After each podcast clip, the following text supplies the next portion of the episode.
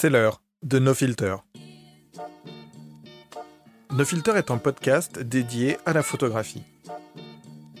J'y reçois des photographes, des éditeurs, des retoucheurs qui me parlent de leur pratique. Comment sont-ils arrivés à travailler l'image, la lire, la créer? Voulu comme un échange, ce podcast s'adresse à toute personne curieuse sans distinction de niveau, d'expérience ou de matériel. Vous écoutez No Filter, je suis Gozer, et aujourd'hui, mon invité, c'est encore vous.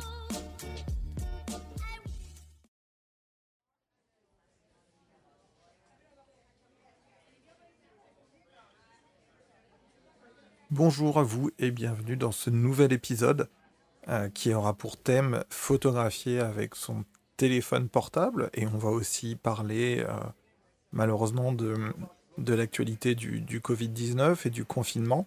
Normalement ce nouvel épisode devait euh, être la transcription de mon interview avec une, avec une photographe. Pour ceux qui suivent un petit peu le compte Instagram, vous avez déjà dû voir des pistes on a décidé de se donner une chance de réenregistrer euh, l'épisode puisque la, captation audio était très intéressante, mais la qualité du son était, euh, par rapport au lieu d'enregistrement, n'était pas, pas dingue.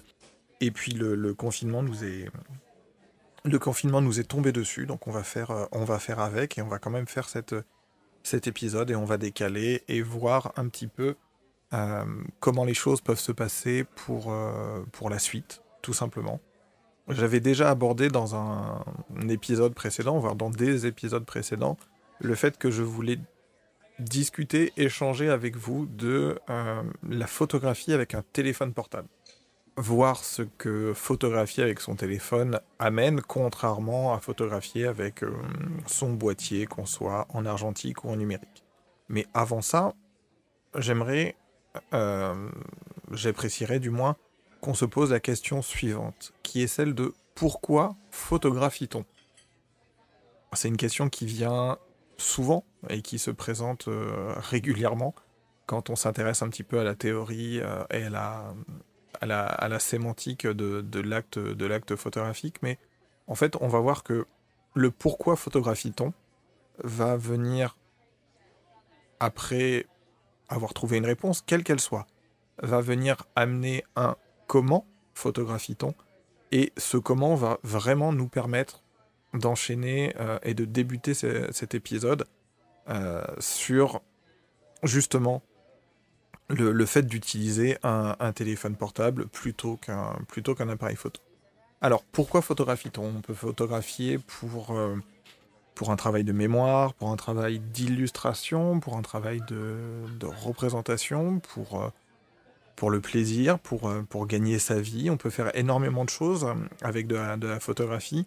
Je lisais encore un, article sur euh, une personne qui était atteinte de, dépression nerveuse et qui essayait d'illustrer ce qu'elle pouvait ressentir lors de sa dépression, lors de ses phases dépressives, via, via des photos. La question pourquoi photographie-t-on va recouvrir un champ, un spectre très très très très large.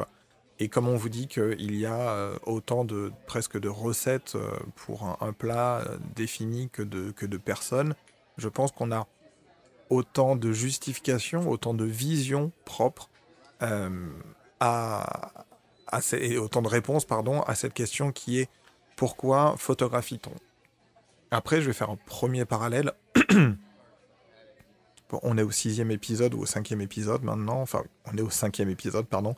Euh, vous savez que mes parallèles sont parfois un peu, euh, un peu audacieux et un peu, peu capricieux sur le, sens que je veux leur donner, mais actuellement nous vivons une période de, de, confinement, une période où on doit rester chez nous, où on doit être isolé des autres, et quelque part ça fait sens pour moi à l'acte de photographier.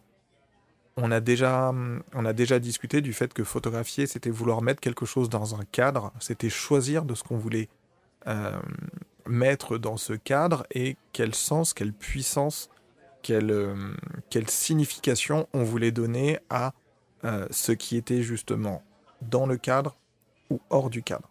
On m'a souvent dit de faire attention aux citations, puisque j'aime beaucoup les citations, et que une, une citation, c'est souvent un, élément, euh, un élément singulier du propos d'une personne qu'on va sortir de son contexte. Donc une petite citation de, de, de Raymond Depardon, qui est un grand photographe, qui disait que l'acte de photographier est un acte solitaire et que les... quelque part, en fait, ce qu'il essaie de dire, c'est que les photographes euh, sont, des, sont, des animaux, euh, sont des animaux solitaires. Comme je vous le disais, là, on parle de confinement. Est-ce qu'on peut faire un rapport entre le fait de devoir s'isoler des autres, euh, devoir couper presque la, la, communication, de devoir vivre dans son propre monde presque en, en, autarcie et euh, la photographie qui est un acte effectivement solitaire où ce qu'on va essayer de le ce va essayer de montrer c'est ce qu'on voit nous. Et c'est comme regarder un nuage deux personnes ne verront pas la ne verront pas la même chose pourquoi photographie-t-on? Euh, Chacun va pouvoir amener, chacun va pouvoir trouver la réponse à cette propre question, mais derrière vient le comment. Alors le comment ça peut être simple, ça va être avec euh, un appareil photo, qu'on soit sur un argentique, qu'on soit sur un numérique, qu'on décide de travailler avec une chambre, qu'on décide de travailler avec un sténopé, qu'on décide de travailler avec un Polaroid, ou justement qu'on décide de travailler avec un téléphone portable. Et en fait ce comment, qu'on peut traduire ou qu'on peut envisager directement d'un aspect un petit peu plus... Euh, purement physique, purement matériel, qui est, voilà, qu'est-ce que j'ai entre les mains et comment je l'utilise, effectivement, va modifier le rapport euh, à l'image. On va prendre une, problématique qui je pense, touche beaucoup de personnes. On a toujours envie d'avoir un petit boîtier avec nous pour faire de la, dire de la street photographie, mais pour pouvoir capturer euh, les éléments, lors de nos déambulations, lors de nos promenades, euh, quand on avait encore le droit de se, promener, mais on a souvent envie d'avoir un matériel qui est beaucoup plus léger par rapport aux gros boîtiers plein format ou APS-C qu'on peut avoir avec nos gros objectifs. Et ce petit matériel, entre guillemets, ce matériel moindre, va forcément nous faire travailler d'une autre manière et va forcément amener d'autres types d'images. Ce qui est intéressant avec le téléphone portable, c'est que maintenant tout le monde a un téléphone portable et donc tout le monde est susceptible euh, d'avoir un appareil photo dans sa poche. On a bien vu l'explosion d'une plateforme comme Instagram, l'explosion d'une plateforme comme Pinterest, euh, avec l'apogée et avec l'arrivée des téléphones portables. Et on a vu comment maintenant les téléphones portables qui euh, avant avaient un, petit, un petit appareil photo, enfin un petit appareil photo, un petit capteur et, une petite lentille photo. Euh, et c'était presque parfois le parent pauvre euh, de la conception de, même du, modèle et de l'appareil euh, et téléphonique, de l'appareil mobile. comment ce, ce biais-là, comment cette notion-là est justement devenu quelque chose de prépondérant et on a, des, on a différentes marques de téléphones portables qui vont très souvent mettre en avant la puissance de leur capteur d'appareil photo et tout ce qu'on peut faire, le nombre de, le nombre de, le nombre de capteurs, le nombre d'objectifs euh, de, votre, de votre appareil photo. Alors, il est certain qu'avec un appareil, euh, alors il est certain qu'avec un téléphone portable, pardon, vous n'allez pas pouvoir euh, travailler de la même manière. On va prendre des usages très différents, mais un photographe de sport va travailler avec un boîtier plein format ou un boîtier APS-C, avec une très grande, une très grande focale un, zoom assez puissant pour pouvoir voir ce, qui se passe généralement de l'autre côté du terrain. Donc on va être sur des, des 500 mm, des choses qui sont des, téléobjectifs qui sont quand même assez puissants. On va avoir ensuite euh, effectivement le photographe de rue qui va essayer d'avoir une focale qui peut aller entre 24 et 50 mm, euh, voire 17 et 50 mm. Donc quelque chose, rappelez-vous, hein, les millimètres, c'est euh, le champ de vision, plus les millimètres sont petits, euh, plus vous avez un champ, de vision pardon, qui est large, plus vous avez une valeur devant les millimètres qui est importante, plus ça veut dire que vous réduisez votre champ de vision, mais vous allez loin. C'est-à-dire que vous pouvez photographier loin devant vous sans pour autant vous déplacer. Donc un photographe de rue, lui, va essayer d'avoir quelque chose qui va aller d'un grand angle à un angle un petit peu plus resserré pour pouvoir effectivement capter, cadrer différemment les choses. et on arrive enfin à ce qu'on fait nous tous les jours, puisque ça nous arrive de le faire plusieurs fois par jour, photographier avec notre, photographier avec notre téléphone. Et on va voir les, principales différences. Donc, dans un premier temps, il va y avoir euh, ce que j'appelle le, form factor, enfin ce que j'appelle, ce que l'on appelle, pardon, le, form factor. Alors, le form factor, c'est un terme un peu fourre-tout qui va dire à la fois le design, de l'ergonomie de ce qu'on a entre les mains, et la manière dont cette ergonomie va venir euh, modifier l'utilisation. Je ne suis pas certain qu'il y ait, euh, ou du moins je n'ai pas encore trouvé un terme qui permette de, de mettre toutes ces notions en, un seul mot et en, français. Donc je vais continuer à utiliser le terme, euh, le terme form factor. Sur un appareil classique, je vais souvent faire l'opposition appareil classique, c'est-à-dire appareil numérique, plein format ou pas, peu importe, mais appareil numérique et téléphone. Sur un appareil, euh, sur un appareil classique, du coup, vous allez avoir très souvent une poignée pour pouvoir venir agripper votre main, avec sous votre main droite différentes molettes et surtout le déclencheur qui va être sous l'index. Alors que la main gauche va être, elle, euh, va tenir le, le dessous de l'appareil photo et avec notre index et notre majeur et notre pouce, on va venir faire un grip sur euh, l'objectif et pouvoir venir modifier si c'est une si c'est un zoom euh, la valeur de focale et la netteté et euh, si c'est une focale fixe juste uniquement la netteté. On a une prise à deux mains euh, et le poids dans le form factor va être très intéressant puisque plus un appareil est, lourd, plus entre guillemets on, va gagner en stabilité. contrairement à certains, certains appareils classiques qui sont un petit peu plus petits ou selon la taille de votre main ça va être un peu plus, un peu plus compliqué. On a en deçà euh, des appareils classiques les hybrides, euh, qui sont euh, justement eux sur un form factor qui est beaucoup plus petit. Parce que vous imaginez bien que si vous vous trimballez en randonnée et que vous dites bon bah on va faire une semaine de randonnée et j'ai envie de faire des photos, vous allez plutôt choisir dans votre pack quelque chose de petit et léger plutôt qu'un appareil qui va à lui seul déjà faire 1,5 kg et en plus, quand on va venir mettre la batterie et certaines optiques, on va arriver à des choses qui seront très lourdes. Donc, le form factor définit effectivement l'utilisation. Ce qu'il faut voir avec un téléphone portable, c'est que bah, déjà, on le, tient du bout des doigts. Très souvent, on le tient entre le pouce et l'index de, chaque main. On va pas le prendre à, pleine poignée, puisque sinon, on va venir tout simplement euh, cacher la lentille, et du coup, on ne va pas bien voir ce qu'on fait. Et ne serait-ce qu'en termes de... Alors, on va le faire dans un certain ordre, mais en termes de visée. Dans un appareil classique, le plus souvent, euh, et qu'il est du moins fortement conseillé, on vient viser, euh, on vient faire la... J'allais dire la capture, c'est pas la capture, mais on, vient faire le travail euh, de, cadrage avec un œil fermé et un œil dans, dans l'œilleton que notre œil directeur soit gaucher, euh, pardon, que notre œil directeur soit l'œil de gauche ou l'œil de droite. Euh, si vous avez déjà eu le plaisir de faire du tir à l'arc ou, des sports où vous devez tirer, euh, on a un œil directeur.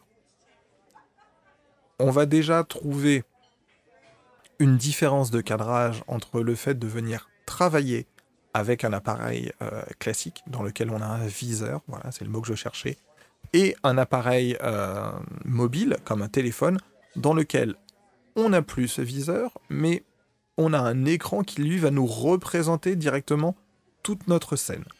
Et ça, cette partie-là précisément, va modifier la manière dont on va faire le cadrage. Alors, attention, je ne dis pas qu'on va avoir un cadrage qui sera euh, moins bon ou moins précis, je dis juste que la manière de travailler est, euh, vraiment, est vraiment différente.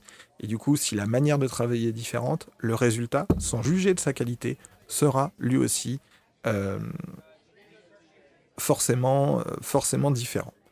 Il y a ce qu'on appelle la formule optique. Alors c'est quelque chose dont jusque-là je ne vous ai pas trop, pas trop parlé on va juste faire un petit parallèle. Je vais pas toujours vous dire forcément d'aller euh, écouter tel ou tel épisode que j'ai pu faire, c'est pas c'est pas le, but. Pour autant, si vous avez des questions sur euh, la théorie vraiment de la photographie, la manière de photographier, il y a un épisode euh, dans la liste de ceux qui existent déjà qui s'appelle Tabula Rasa et qui va parler de, de la théorie. J'aurais pu parler de la formule optique à ce moment-là, mais comme l'idée était purement de donner la théorie, j'ai envie de dire presque la plus simple possible, mais c'est un épisode qui est déjà très très long, alors que c'est un épisode en solo. Je n'ai volontairement pas voulu le mettre euh, dans cette, dans cette unité-là. Je reprends euh, l'exemple que j'avais utilisé à l'époque pour parler de votre objectif. Votre objectif, un appareil photo, que ce soit une focale fixe ou que ce soit un zoom, donc une focale fixe, pour rappel, j'ai toujours le, le même angle de vue. Si je veux me rapprocher de mon sujet, si je veux un sujet qui est plus gros dans mon capteur, je dois m'en rapprocher. Alors que un zoom, au contraire, ça va être euh, comme une longue vue, c'est-à-dire que euh, je peux venir agrandir ma longue vue euh, pour justement, entre guillemets, profiter de ce qu'on va voir, ce qui s'appelle la formule optique, pour avoir un grossissement qui est plus important. Donc je vais pouvoir avoir dans mon cadre quelque chose de beaucoup plus grand sans pour autant me déplacer on est d'accord que euh, dans un objectif, vous avez une première lentille à l'entrée. Alors, ce que j'appelle l'entrée, on, va prendre le sens purement, euh, purement physique. L'entrée, c'est ce par quoi l'image, entre guillemets, la lumière va rentrer. Donc c'est la partie qui ne va pas vers euh, votre, votre capteur. Vous avez une première lentille à l'entrée, et vous allez avoir justement une deuxième lentille qui sera à l'endroit où vous allez avoir la jonction entre votre objectif et votre boîtier. Donc pour rappel, la lumière va directement rentrer vers un miroir ou alors vers un capteur si on est en, appareil euh, mirrorless, à savoir sans miroir. Sauf que non, il n'y a pas uniquement euh, deux lentilles, il y a une multitude. Il y a plusieurs lentilles à l'intérieur de formes différentes euh, on, peut, on a des objectifs qui montent à 8, 8 10, 11 lentilles parfois, et c'est ça qu'on appelle la formule optique. C'est ça qui va permettre en fait de canaliser et de euh, concrétiser, de générer l'image euh, à l'intérieur de votre, de, votre, de votre objectif et pour qu'elle arrive directement sur votre capteur. Vous comprenez bien que, avec cette explication un peu longue, déjà on a une différence de taille entre la formule optique d'un objectif, quel qu'il soit, et la formule optique de euh, ce que l'on va avoir sur notre euh, téléphone portable. On n'aura pas du tout la même puissance, euh, on n'aura pas du tout la même puissance, la même, qualité, la même qualité optique. Excusez-moi. Après vient la notion du, la notion du capteur. Alors, j'ai mes notes sous les yeux, je vais essayer de ne pas faire trop de bruit euh, avec mes feuilles en retournant, sur, euh, en retournant justement sur des, notes précédentes, mais je vous ai déjà normalement parlé de euh, la taille des capteurs. En appareil photo, on a des capteurs qui sont 24-36, donc c'est l'équivalent du, film 35 mm, hein, c'est le, format le plus classique, et donc c'est un capteur qui va faire 24 mm de haut par 36 mm euh, de long. On a des capteurs qui sont plus petits, qui eux vont être euh, ce qu'on appelle de l'APS-C, donc c'est la version numérique d'un format euh, analogique qui s'appelait l'APS. Et en deçà de, de ces valeurs-là, on va avoir un format qui va être encore plus petit. On a le 24-36, qui contient la PSC, qui contient d'autres formats hybrides, et encore tout petit, encore plus petit, on va avoir un capteur qui va être celui qui est dans votre appareil, euh, dans votre téléphone mobile. Enfin, du moins dans votre mobile, pardon. Déjà, en termes de, en termes de puissance, rappelez-vous, définition, résolution, ce sont des choses qu'on a déjà vues ensemble. Euh, on ne va pas du tout obtenir les mêmes, euh, les mêmes résultats. Alors, je ne dis pas qu'il ne faut pas photographier avec son, téléphone, loin de là. Euh, j'ai pas à juger de, j'ai pas à juger de ce qu'il faut faire ou pas en photographie. Je, moi, je travaille avec les deux. J'ai mon boîtier. J'aimerais bien faire l'acquisition d'un boîtier qui me permette, comme je vous le disais, d'avoir un form factor qui soit un petit peu plus agréable et qui me permette, euh, quand je me balade, de, shooter un peu différemment. Mais très souvent, je viens travailler avec, euh, je viens travailler avec mon, mon, pardon, mon, téléphone portable et je viens utiliser le terme travailler puisqu'il y a beaucoup de personnes qui font du community management, qui vont travailler avec euh, leur téléphone et on n'aura pas le même résultat entre photographier avec son boîtier classique et photographier avec euh, son téléphone. Et que si à un moment on veut un résultat qui est propre à, au champ lexical d'une image, euh, à l'iconographie d'une image faite avec un téléphone, et eh ben en fait, vous savez, il n'y a pas des masses euh, de manières de l'obtenir. Euh, le plus simple, c'est quand même de travailler avec un téléphone. Je vais prendre, je vais prendre pour exemple ce, courant d'image qui est un petit peu le, le fooding, Instagram, faire des photos de nourriture. Il y a beaucoup de restaurants maintenant qui disent bon bah vous pouvez aller sur notre compte, qui vont avoir un, compte, euh, on va dire, euh, usuel pour la, vie de, la vie du restaurant et ce qui s'y passe et, faire du storytelling autour de ça. Et un deuxième compte qui va presque faire office de menu. Et vous allez avoir sur le menu l'adresse du compte et vous pouvez regarder euh, la recette d'un plat et vous pouvez aller sur le site, vous pouvez aller sur le profil Instagram, pardon, et vous allez voir une image faite euh, en mode Instagram. Euh, et ces images-là, elles sont forcément faites, enfin, le plus, le plus souvent, elles sont faites avec des téléphones portables parce que on recherche à avoir ce côté prise du vue du dessus, qui est aussi faisable et aussi euh, réalisable avec un, appareil photo, mais qui va demander d'autres manières, d'autres contraintes. Alors que le téléphone, effectivement, on respecte cette, cette, iconographie, on respecte ce traitement de l'image, cette manière de photographier que les gens euh, s'attendent à rencontrer quand on va leur parler de photos de nourriture sur Instagram.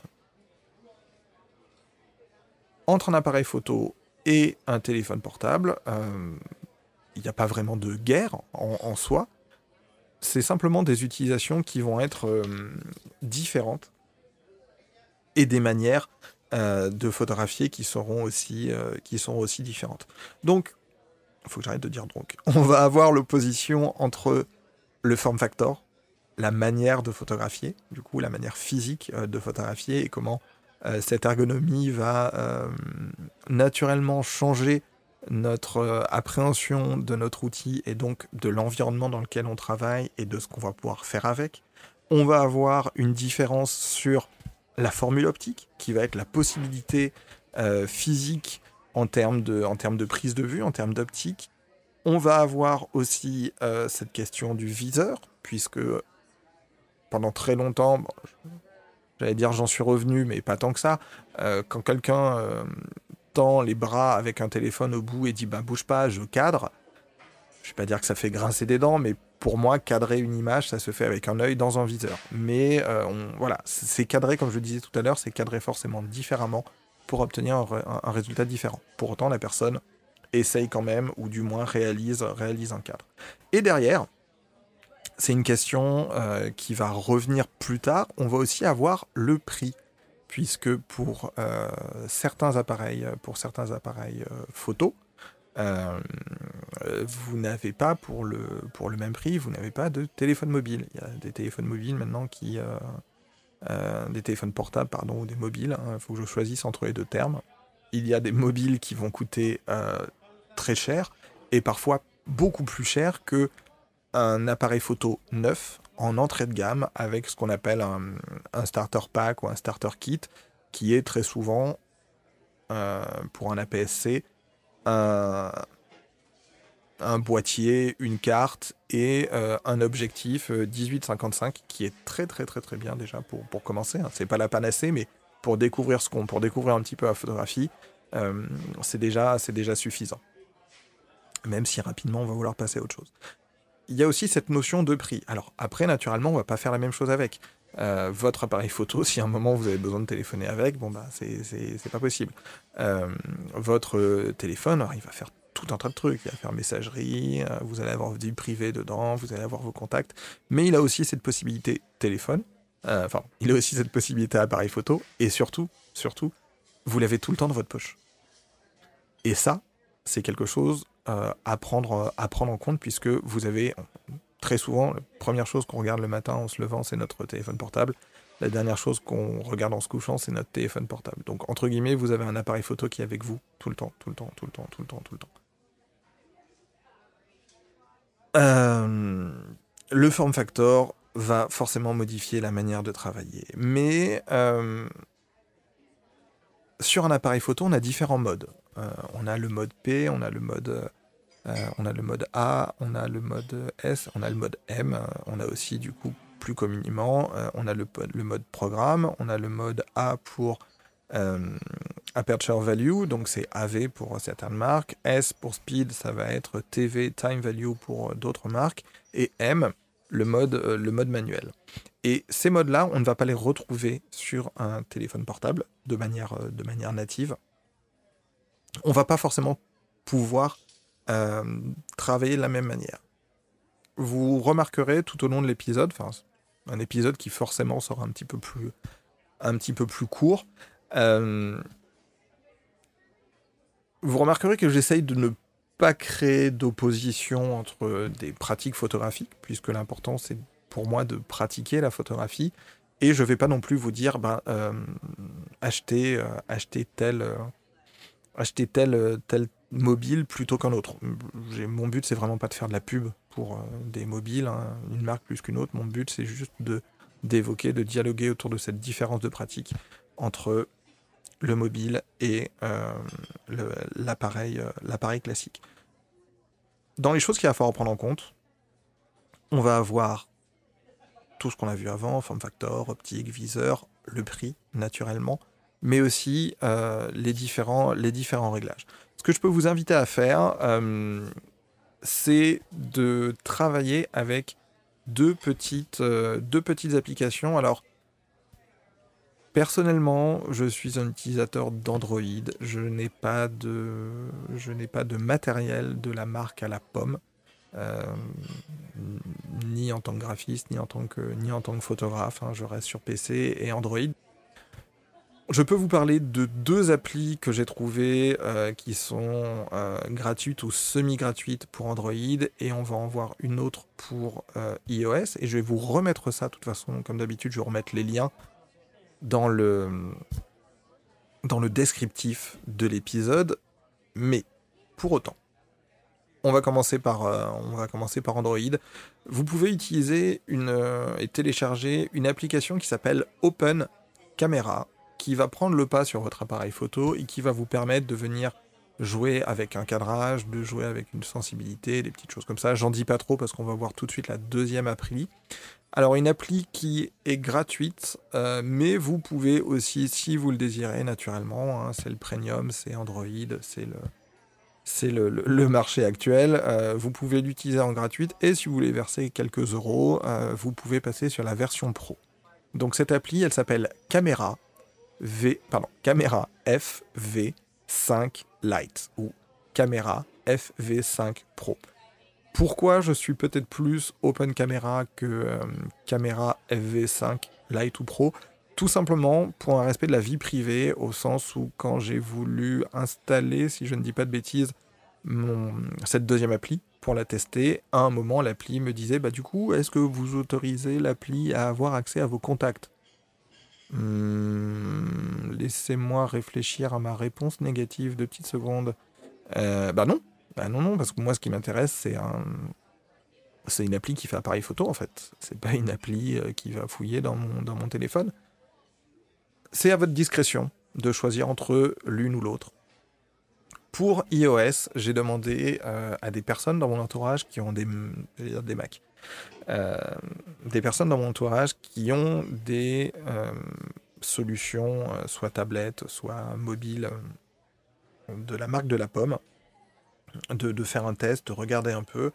Et alors je suis désolé puisque celle-là elle est, euh, elle est payante, mais bon, si à un moment vous avez acheté euh, un produit Mac, c'est que vous, un peu taquin de ma part, mais vous êtes quand même décidé à mettre un petit peu quelques, quelques billes euh, dans une appli. Cette appli s'appelle Allied Spectre Kit. H-A-I-L-D-E, plus loin, Spectre, loin, Kit.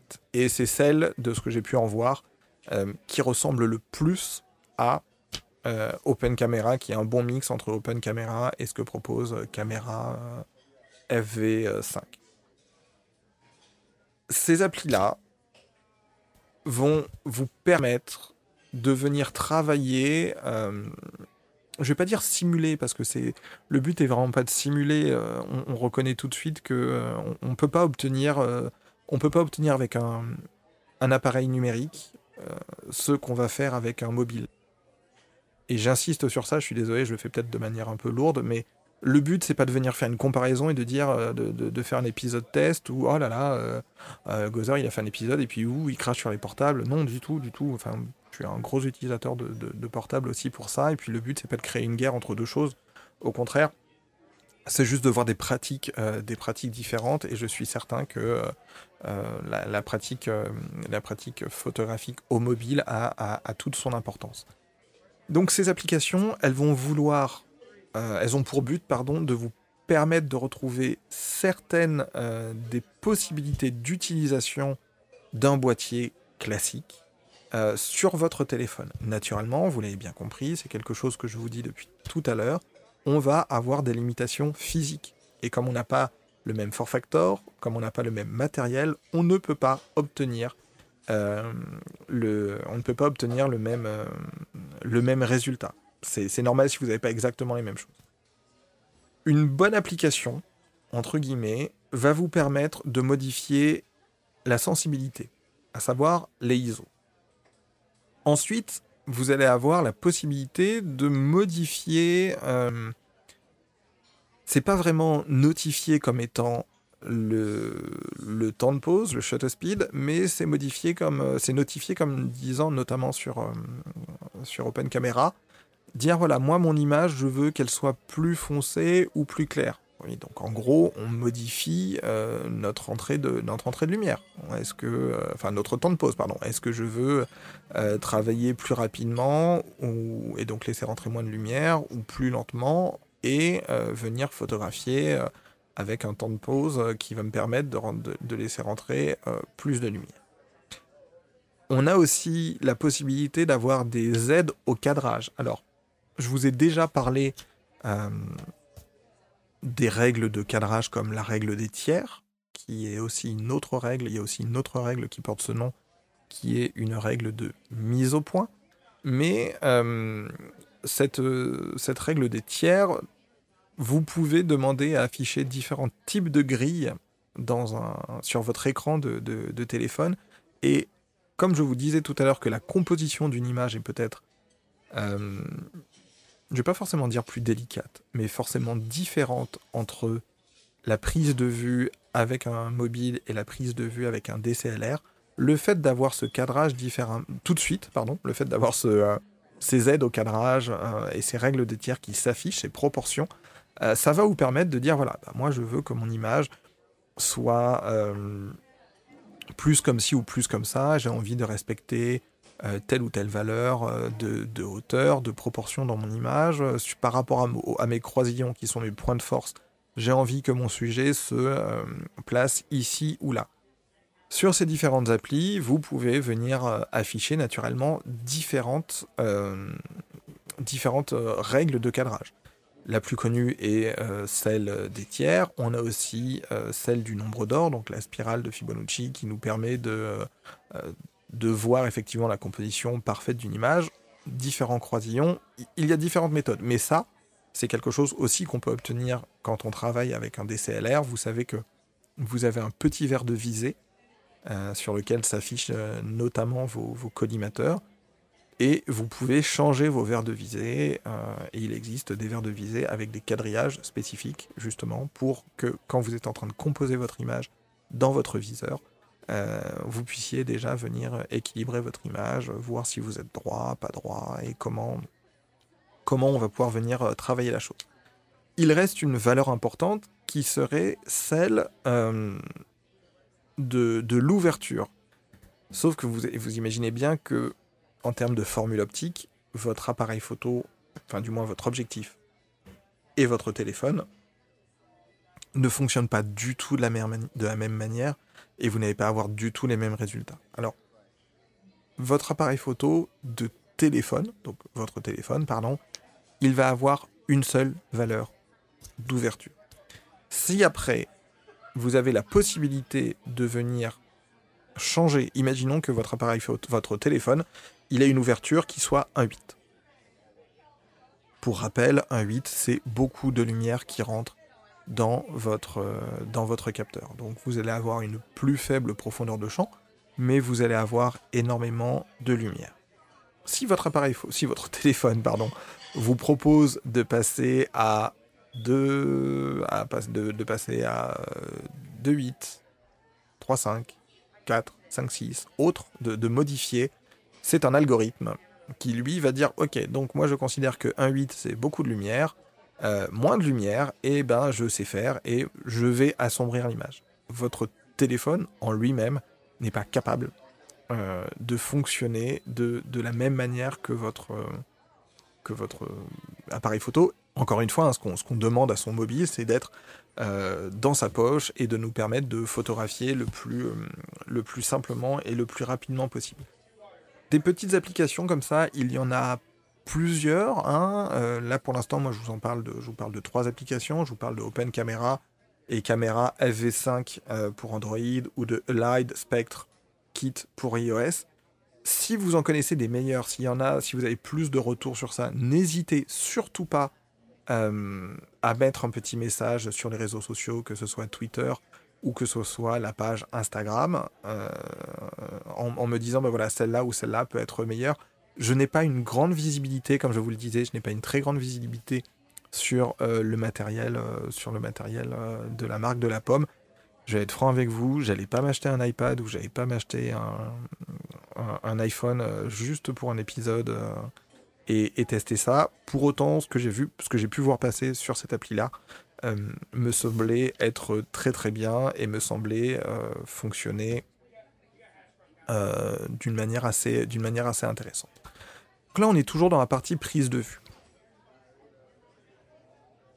Un bon appareil, euh, comme je vous le disais, pour moi, c'est quelque chose euh, qui va vous permettre, enfin, du moins une bonne appli, qui va vous permettre de venir faire des modifications pour ce qui est de la, pour ce qui est de la, prise de vue et qui va vous permettre de travailler, euh, si ce n'est de manière plus réactive, de manière plus souple. Pourquoi je dis si ce n'est de manière plus réactive? Tout se mélange un peu, là, on va revenir sur le form factor, c'est que votre appareil photo, alors très souvent on dit au photographe, bah dis donc, euh, il est beau ton bel appareil, euh, tu dois en faire des belles photos. Mm, ouais, mais enfin, c'est pas l'appareil qui fait les photos. Euh, c'est la personne qui fait les photos. Et pourquoi je vous dis ça, c'est que très souvent, ce qu'on répond en tant que passionné ou en tant que photographe aux personnes qui nous prennent un petit peu de haut, les, les tontons dans les mariages qui sont là avec euh, oui bon, j'ai fait de la photo à l'époque de la guerre enfin bref. Euh, on leur dit que le plus souvent enfin ce qui est compliqué c'est pas d'appuyer sur le bouton. Comme je vous ai dit tout le monde sait appuyer sur un, bouton euh, le plus compliqué c'est d'être en semi-pression d'avoir une vision photographique d'avoir un réglage et de se dire là je vais déclencher parce que au moment où mon mon obturateur va s'ouvrir euh, et se fermer derrière, ça va capturer quelque chose qui raconte une histoire. Et c'est ça le plus compliqué en photographie. Et pourquoi je prends du temps pour vous dire ça? Parce que tout simplement, vos applications, malheureusement, vous n'avez pas de déclencheur.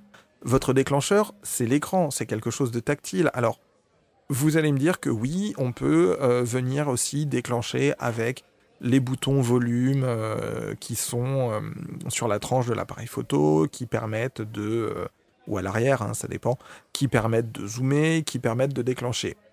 Oui, je, ça je l'entends complètement et je ne dis pas le contraire. Pour autant, ce ne sera jamais aussi, je vais pas dire précis, mais ce ne sera jamais aussi immédiat et aussi flexible qu'un petit bouton de déclenchement avec une semi-pression sur un boîtier. Et c'est pas un jugement de valeur de ma part, c'est malheureusement un fait.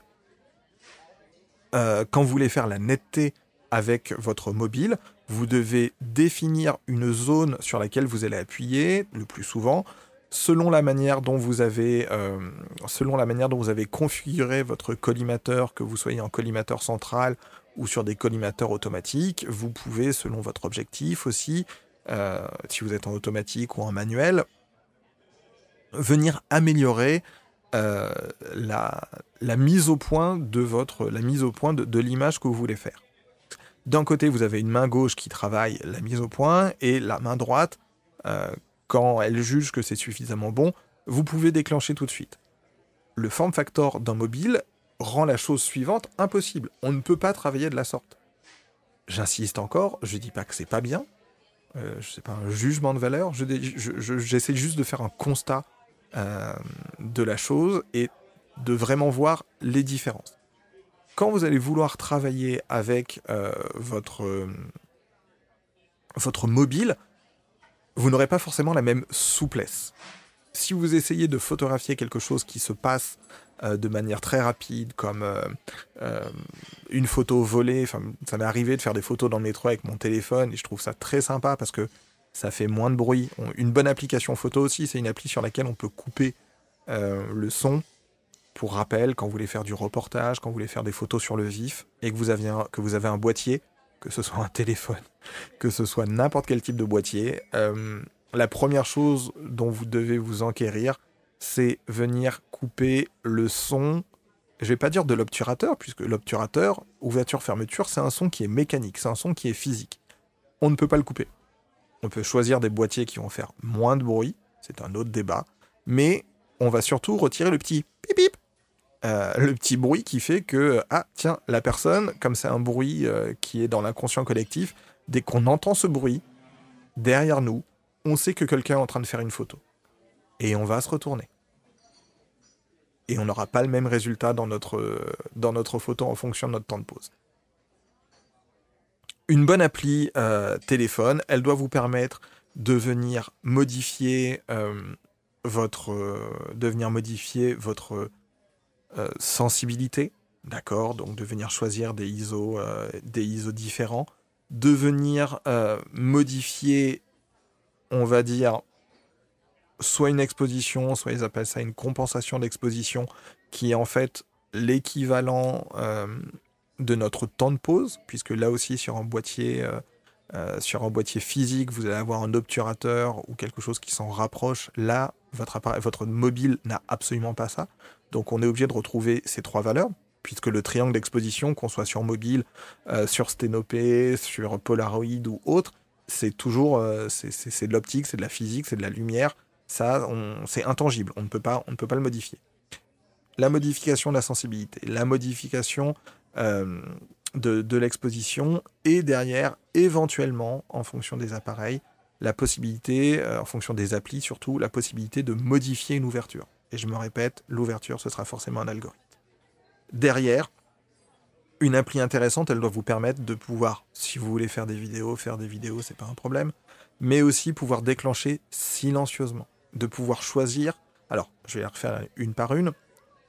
Je viens d'en parler il y a un instant et je me suis un petit peu éloigné du parallèle, mais déclencher silencieusement si vous voulez faire une photo volée, au sens d'une photo où la personne ne se rend pas compte, où vous voulez pas euh, casser la tranquillité euh, d'un événement vous voulez faire une photo discrète, effectivement, le mobile, ça va être parfait pour ça. Puisque vous le sortez de votre poche, tout le monde est habitué à avoir un mobile. Ah, on peut faire, faire genre, on regarde, une, on vidéo, on fait une photo, c'est très très très discret. Ce sera toujours plus discret que euh, sortir son gros euh, DCLR de son sac, venir mettre un objectif s'il n'avait pas d'objectif dessus, et essayer de capturer. Le temps qu'on fasse ça, déjà, normalement, la scène a bougé, les gens nous ont vus et ça n'a plus de sens. Un point pour le mobile. Mais euh, vous devez pouvoir changer euh, et modifier le fait de travailler avec un flash. Si vous avez, je ne pense pas que ça existe, hein, mais si vous avez une appli de téléphone qui vous permet de photographier et qui shoot toujours avec le flash, ou le flash est mis de base à chaque fois, ça va être un petit peu compliqué pour faire de la photo, euh, pour faire de la photo, de la photo volée, non, mais pour faire de la photo tout court, euh, ça va être un petit peu, ça va être un petit peu compliqué.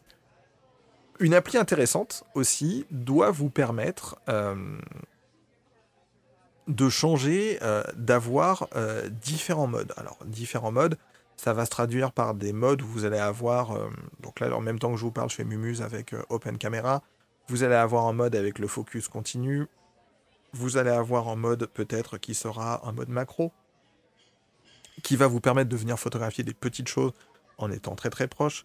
Vous allez avoir euh, un, mode, un mode portrait, vous allez avoir pour certaines euh, un mode aussi qui sera, euh, comment dire ça, pose, pose longue, donc qui vous permettrait de faire du, light painting ou, des choses comme ça.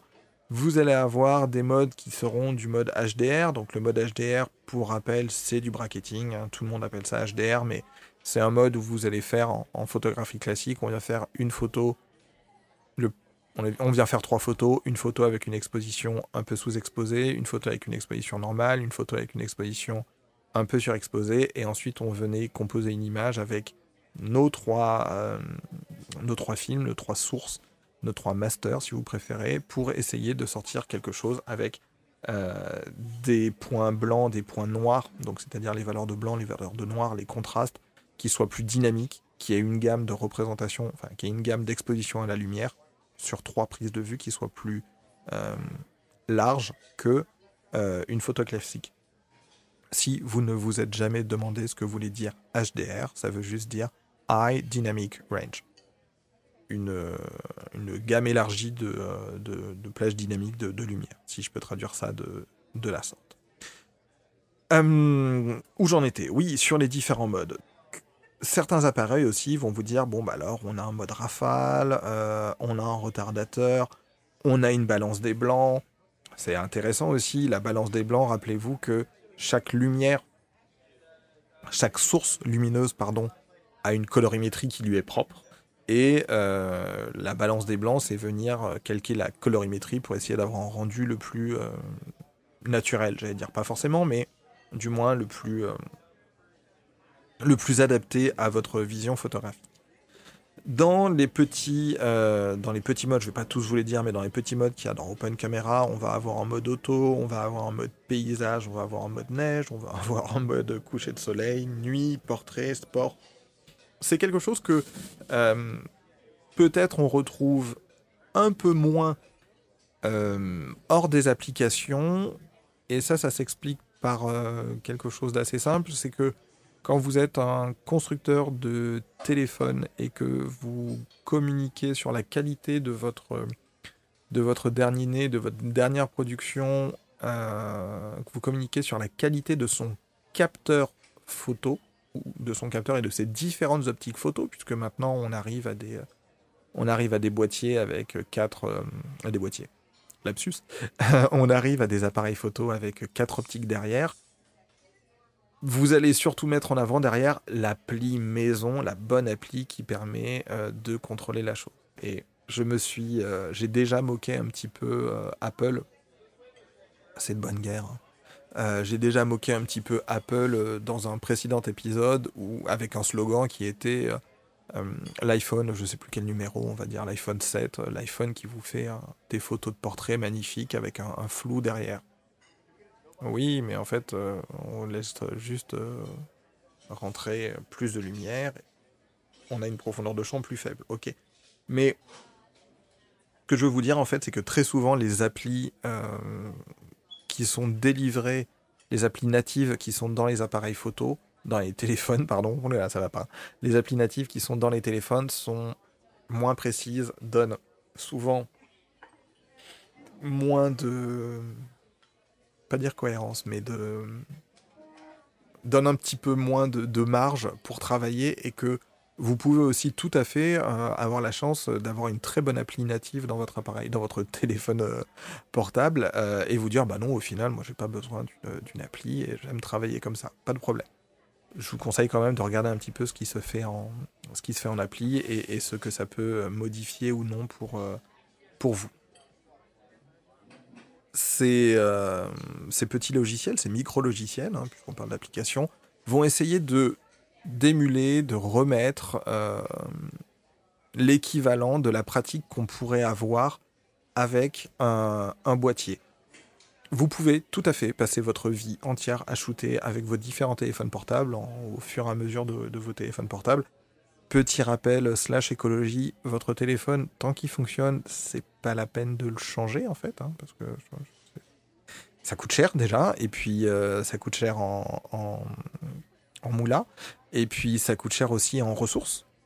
et que vous avez beau avoir toute la moula du monde que vous voulez, le, le, quand, quand, il n'y aura plus de ressources, il n'y aura plus de ressources, donc il n'y aura plus de téléphone. Donc votre téléphone, tant que vous pouvez le garder, gardez-le. Hein, c'est un autre débat. Euh, vous pouvez euh, travailler, euh, shooter pour du loisir, autant que vous voulez avec votre, votre téléphone portable. Il n'y a aucun problème, il n'y a pas de, a pas de souci pour ça avec moi. Ma vision profonde de la chose, si vous me permettez, c'est que pour une personne qui a un boîtier classique, le téléphone, c'est bien pour faire certains types de, photos. Et là, on va rentrer après sur l'importance de nos photographies pour une personne qui a un téléphone, qui n'a jamais fait de photos, je trouve que c'est un, outil pédagogique extraordinaire euh, que d'avoir un téléphone portable avec un appareil photo, appli ou pas appli, qui vous permet de découvrir la photo, de vous poser des questions sur le cadrage et de commencer tout doucement à balbutier, à faire des erreurs. Et c'est comme ça qu'on apprend, c'est le plus intéressant, à faire des erreurs et euh, à modifier notre comportement, essayer de nous améliorer en photo pour peut-être à un moment se dire ok en fait là je sens que je suis limité et éventuellement c'est vraiment une éventualité passer à d'autres types de boîtiers. Que ce soit euh, de, de l'hybride que ce soit de la PSC que ce soit du réflexe pour avoir d'autres possibilités. Mais ce n'est absolument pas une nécessité vous pouvez shooter euh, avec votre avec votre téléphone euh, tout au long de votre vie, il n'y a aucun problème. Et euh, euh, en tout cas, l'idée du podcast, c'est de parler de photographie et de ne pas, de, pas de faire de jugement sur certains usages. Mais j'en ai parlé il y a un instant, l'importance de nos photos. dans, ma, dans ma vie personnelle, j'en suis arrivé à un point où quand je, quand je voyage, maintenant, je me force à ne plus prendre Hum, forcément mon, boîtier avec mes objectifs parce que, comme je vous le disais, la, photographie est un acte solitaire. Euh, quand, je, quand je me déplace à droite ou à gauche avec ma copine euh, ou avec des potes, j'ai pas forcément envie de leur imposer le euh, Ah, c'est cool, là, il y a un super truc, il y a un super spot. Mais écoutez, allez prendre un café et puis moi je vais me mettre 45 minutes à trouver mon cadrage, faire ce que je veux, faire mes différents shoots. L'appareil photo, lui, vous l'avez tout, enfin votre téléphone, pardon, vous l'avez tout le temps dans votre poche. Encore un point pour lui, euh, ce qui n'est pas le cas de votre appareil photo et de vos objectifs. Mauvais point pour le portable. Euh, mais votre, euh, enfin mauvais point pour l'appareil photo, pardon. votre appareil photo, lui, va vous permettre de faire des photos plus qualitatives, avec plus de puissance, plus de définition, plus de résolution, un meilleur form factor. Point négatif du coup pour le téléphone mais comme je vous le disais, bah, il ne rentre pas dans votre poche. L'importance des photos, toutes nos photos sont importantes. Euh, si vous avez envie de faire une photo, c'est que vous avez envie de capturer, de témoigner, de, retranscrire quelque chose. Donc l'importance, elle ne se situe pas au niveau de la photo, mais quelque part sur le sujet et le rapport qu'on a à la photographie. Si vous êtes dans une soirée, on vous fait une anniversaire surprise, euh, où on vous dit, bah tiens, passe là, soit à telle heure, tel jour, euh, euh, pour l'anniversaire, l'anniversaire surprise de X, naturellement, euh, vous aurez peut-être un petit peu plus tendance à capturer ça et faire des selfies, des choses comme ça, avec euh, votre, votre, votre téléphone. Vous n'allez pas vous dire, attendez, bougez pas, ah, il faut absolument que je m'organise, j'ai arrivé avec du retard parce qu'il faut que je passe chez moi, prendre mon boîtier. Et puis en plus, si vous commencez à boire, tout ça, votre boîtier, il sera autour du cou ou pas, il va lui arriver des misères, c'est pas une bonne idée ce que j'appelle l'importance des photos, c'est vraiment euh, une, question de, euh, je vais pas dire in fine, mais qu'est-ce qu'on va vouloir capturer, à quoi ça va nous servir, entre guillemets, et quelle est surtout l'intention. Peut-être que le meilleur mot qu'on peut mettre à la place d'importance, c'est l'intention de, de ce qu'on veut faire avec, euh, avec ces photographies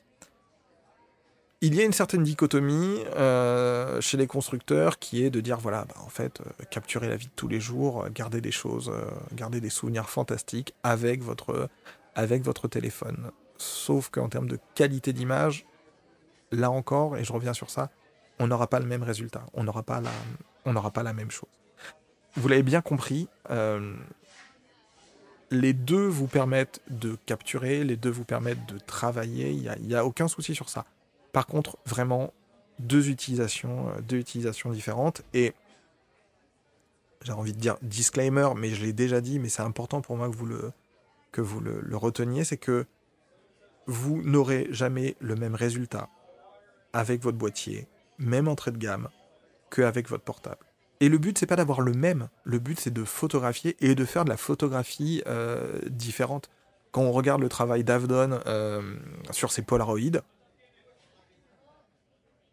bah oui, forcément, on, ne s'attend pas à ce qu'ils nous sortent exactement le même travail que euh, avec un avec un avec un boîtier et des pellicules. Oui, mais ça reste quand même Richard Avedon et ça reste quand même des super Polaroids parce que la vision photographique, c'est vous qui la portez, c'est pas tant le matériel. Et c'est ça qui est intéressant aussi, c'est que ça vous permet d'avoir un, appareil photo compact avec vous, toujours dans votre poche, mais la vision photographique, c'est vous, euh, c'est en, vous qu'elle est. Et je reviens peut-être à ce que j'exprimais euh, mal tout à l'heure au début, quand je parlais, quand j'essayais de faire un parallèle entre le confinement et euh, la vision photographique. Parfois, on perd un peu le fil, comme moi dans mes explications de podcast. Parfois, on perd un peu le fil, parfois, on perd un petit peu l'inspiration de ce qu'on veut, de ce qu'on veut montrer en photo. Et en fait, c'est parfois peut-être un petit peu la, vision photographique qui pêche. et très souvent, je refais un, parallèle et j'ai promis, je vais essayer de retomber sur mes pieds. très souvent, des personnes qui vont euh, shooter de manière professionnelle vont avoir un appareil pour faire du repérage. Alors, le repérage, qu'est-ce que ça veut dire? Le repérage, ça veut dire que euh, c'est le printemps, youhou, euh, il fait beau, youhou, vous avez le droit de vous promener, perdu, et vous vous promenez tranquillement, vous allez faire une course, peu importe, et vous passez devant un endroit, qui est euh, super sympa et vous dites, tiens là, le fond, euh, il y a ce cadrage là qui serait très intéressant, et vous, vous voulez en garder une trace. Vous allez euh, bah, sortir votre téléphone, faire une photo, enregistrer la photo dans un dossier, dans une note, garder l'adresse et et vous dire ok ça à tel endroit il y a tel lieu et je peux utiliser ça. Le repérage effectivement c'est quelque chose qu'on va pouvoir faire avec euh, des appareils légers, compacts, euh, comme, un, comme un téléphone. Si on devait faire la même chose avec euh, notre boîtier, je vous assure que, un, déjà, on se, promènerait, on se promènerait nettement moins, et on, on, on shooterait beaucoup moins de, beaucoup moins de repérage. J'essaie de retomber sur mes pieds et de revenir sur ce que je vous disais sur, les, sur ces applis. La photographie au, téléphone portable, ça reste de la photographie. Depuis tout à l'heure, j'essaye d'utiliser, et j'espère j'utilise le terme photographie. Il n'y a pas d'opposition entre... Euh, euh, les boîtiers classiques et les téléphones. Dans tous les cas, ça reste de la photographie, ça reste une vision, ça reste une expression, ça reste un art, euh, bien que certaines personnes puissent penser des choses différentes. et ça reste de la photographie. Comme je vous le disais, pour moi, euh, mais peut-être que je me trompe, hein, à vous de me le dire aussi dans les commentaires. Pour moi, Instagram et donc l'utilisation via des, téléphones est quelque chose de, magnifique, de fabuleux, parce que il y a une émancipation de ce, de ce médium qui tombe un petit peu en désuétude et qui, euh, qui est passé de la désuétude à tout le monde peut devenir photographe parce que tout le monde peut s'acheter un boîtier DCLR numérique, ça coûte beaucoup moins cher, c'est beaucoup plus abordable, mais beaucoup de personnes font, n'importe quoi avec, moi le premier, hein, euh, je ne vais pas m'en cacher. Euh, et on est revenu en apprentissage de la photographie de manière différente, d'une manière détournée, avec quelque chose qu'on a tout le temps, tout le temps, tout le temps, tout le temps, tout le temps dans notre poche. Euh, quand vous êtes dans le métro, quand on pourra reprendre le métro, j'ai arrêté de faire des blagues sur le confinement parce que c'est vraiment pas drôle. Très souvent, on voit des personnes qui like, qui regardent euh, des photos, des comptes euh, sur Instagram. On a un appareil photo tout le temps, tout le temps avec nous. Et ça, c'est vraiment formidable.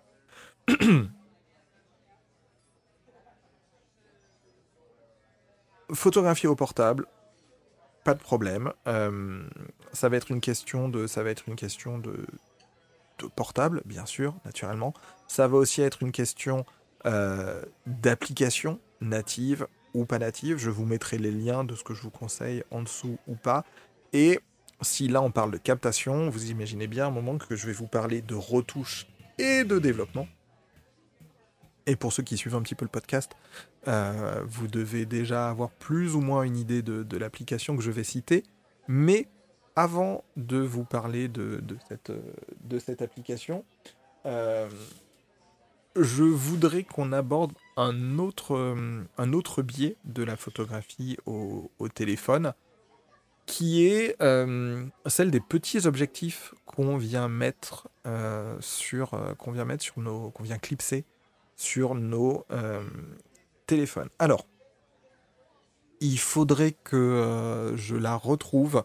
Euh, je suivais il y a quelques années une chaîne qui s'appelle Naotech, une chaîne française, et il y avait une, il y avait une, une émission qui était très bien sur ça et qui justement parlait de le, le, le monsieur qui est très pédagogue parlait de, si je dis pas de bêtises, je sais plus si c'est celle-là, dans celle-là ou dans une autre, euh, la formule optique pour exprimer la, différence. Ces petits clips, effectivement, là aussi, on va avoir euh, des choses très très très différentes. Donc pour ceux qui ne voient pas du tout ce que c'est, imaginez euh, comme une pince à billets en métal. Sauf que cette fois, elle ne sera pas en métal parce qu'on va éviter de faire des rayures sur notre beau téléphone à 1500 euros. une petite pince à billets en, en plastique avec une perforation et au bout de cette perforation, on va pouvoir mettre une toute petite, petite, petite focale qui va nous permettre de modifier la focale native de notre euh, téléphone.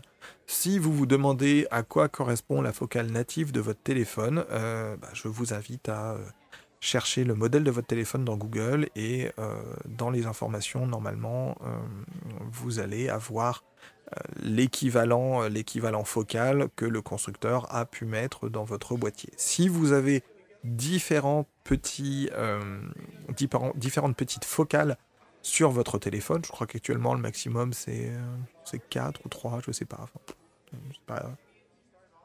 ça, me, ça me fait me, rendre compte que sur le mien j'en ai deux. Euh, et eh ben, en fait, vos, différentes, euh, vous pouvez le voir déjà, ne serait-ce qu'en les regardant, vos deux petites focales, elles vont avoir des tailles euh, différentes. Donc, elles vont avoir des angles de vue purement différents. Pourquoi je vous parle de ces petits, ce qu'on va appeler des clips? Parce que ces clips vont vous permettre de, ah bah tiens, passer sur du fisheye, ah bah tiens, passer sur du macro, ah tiens, passer sur du grand angle.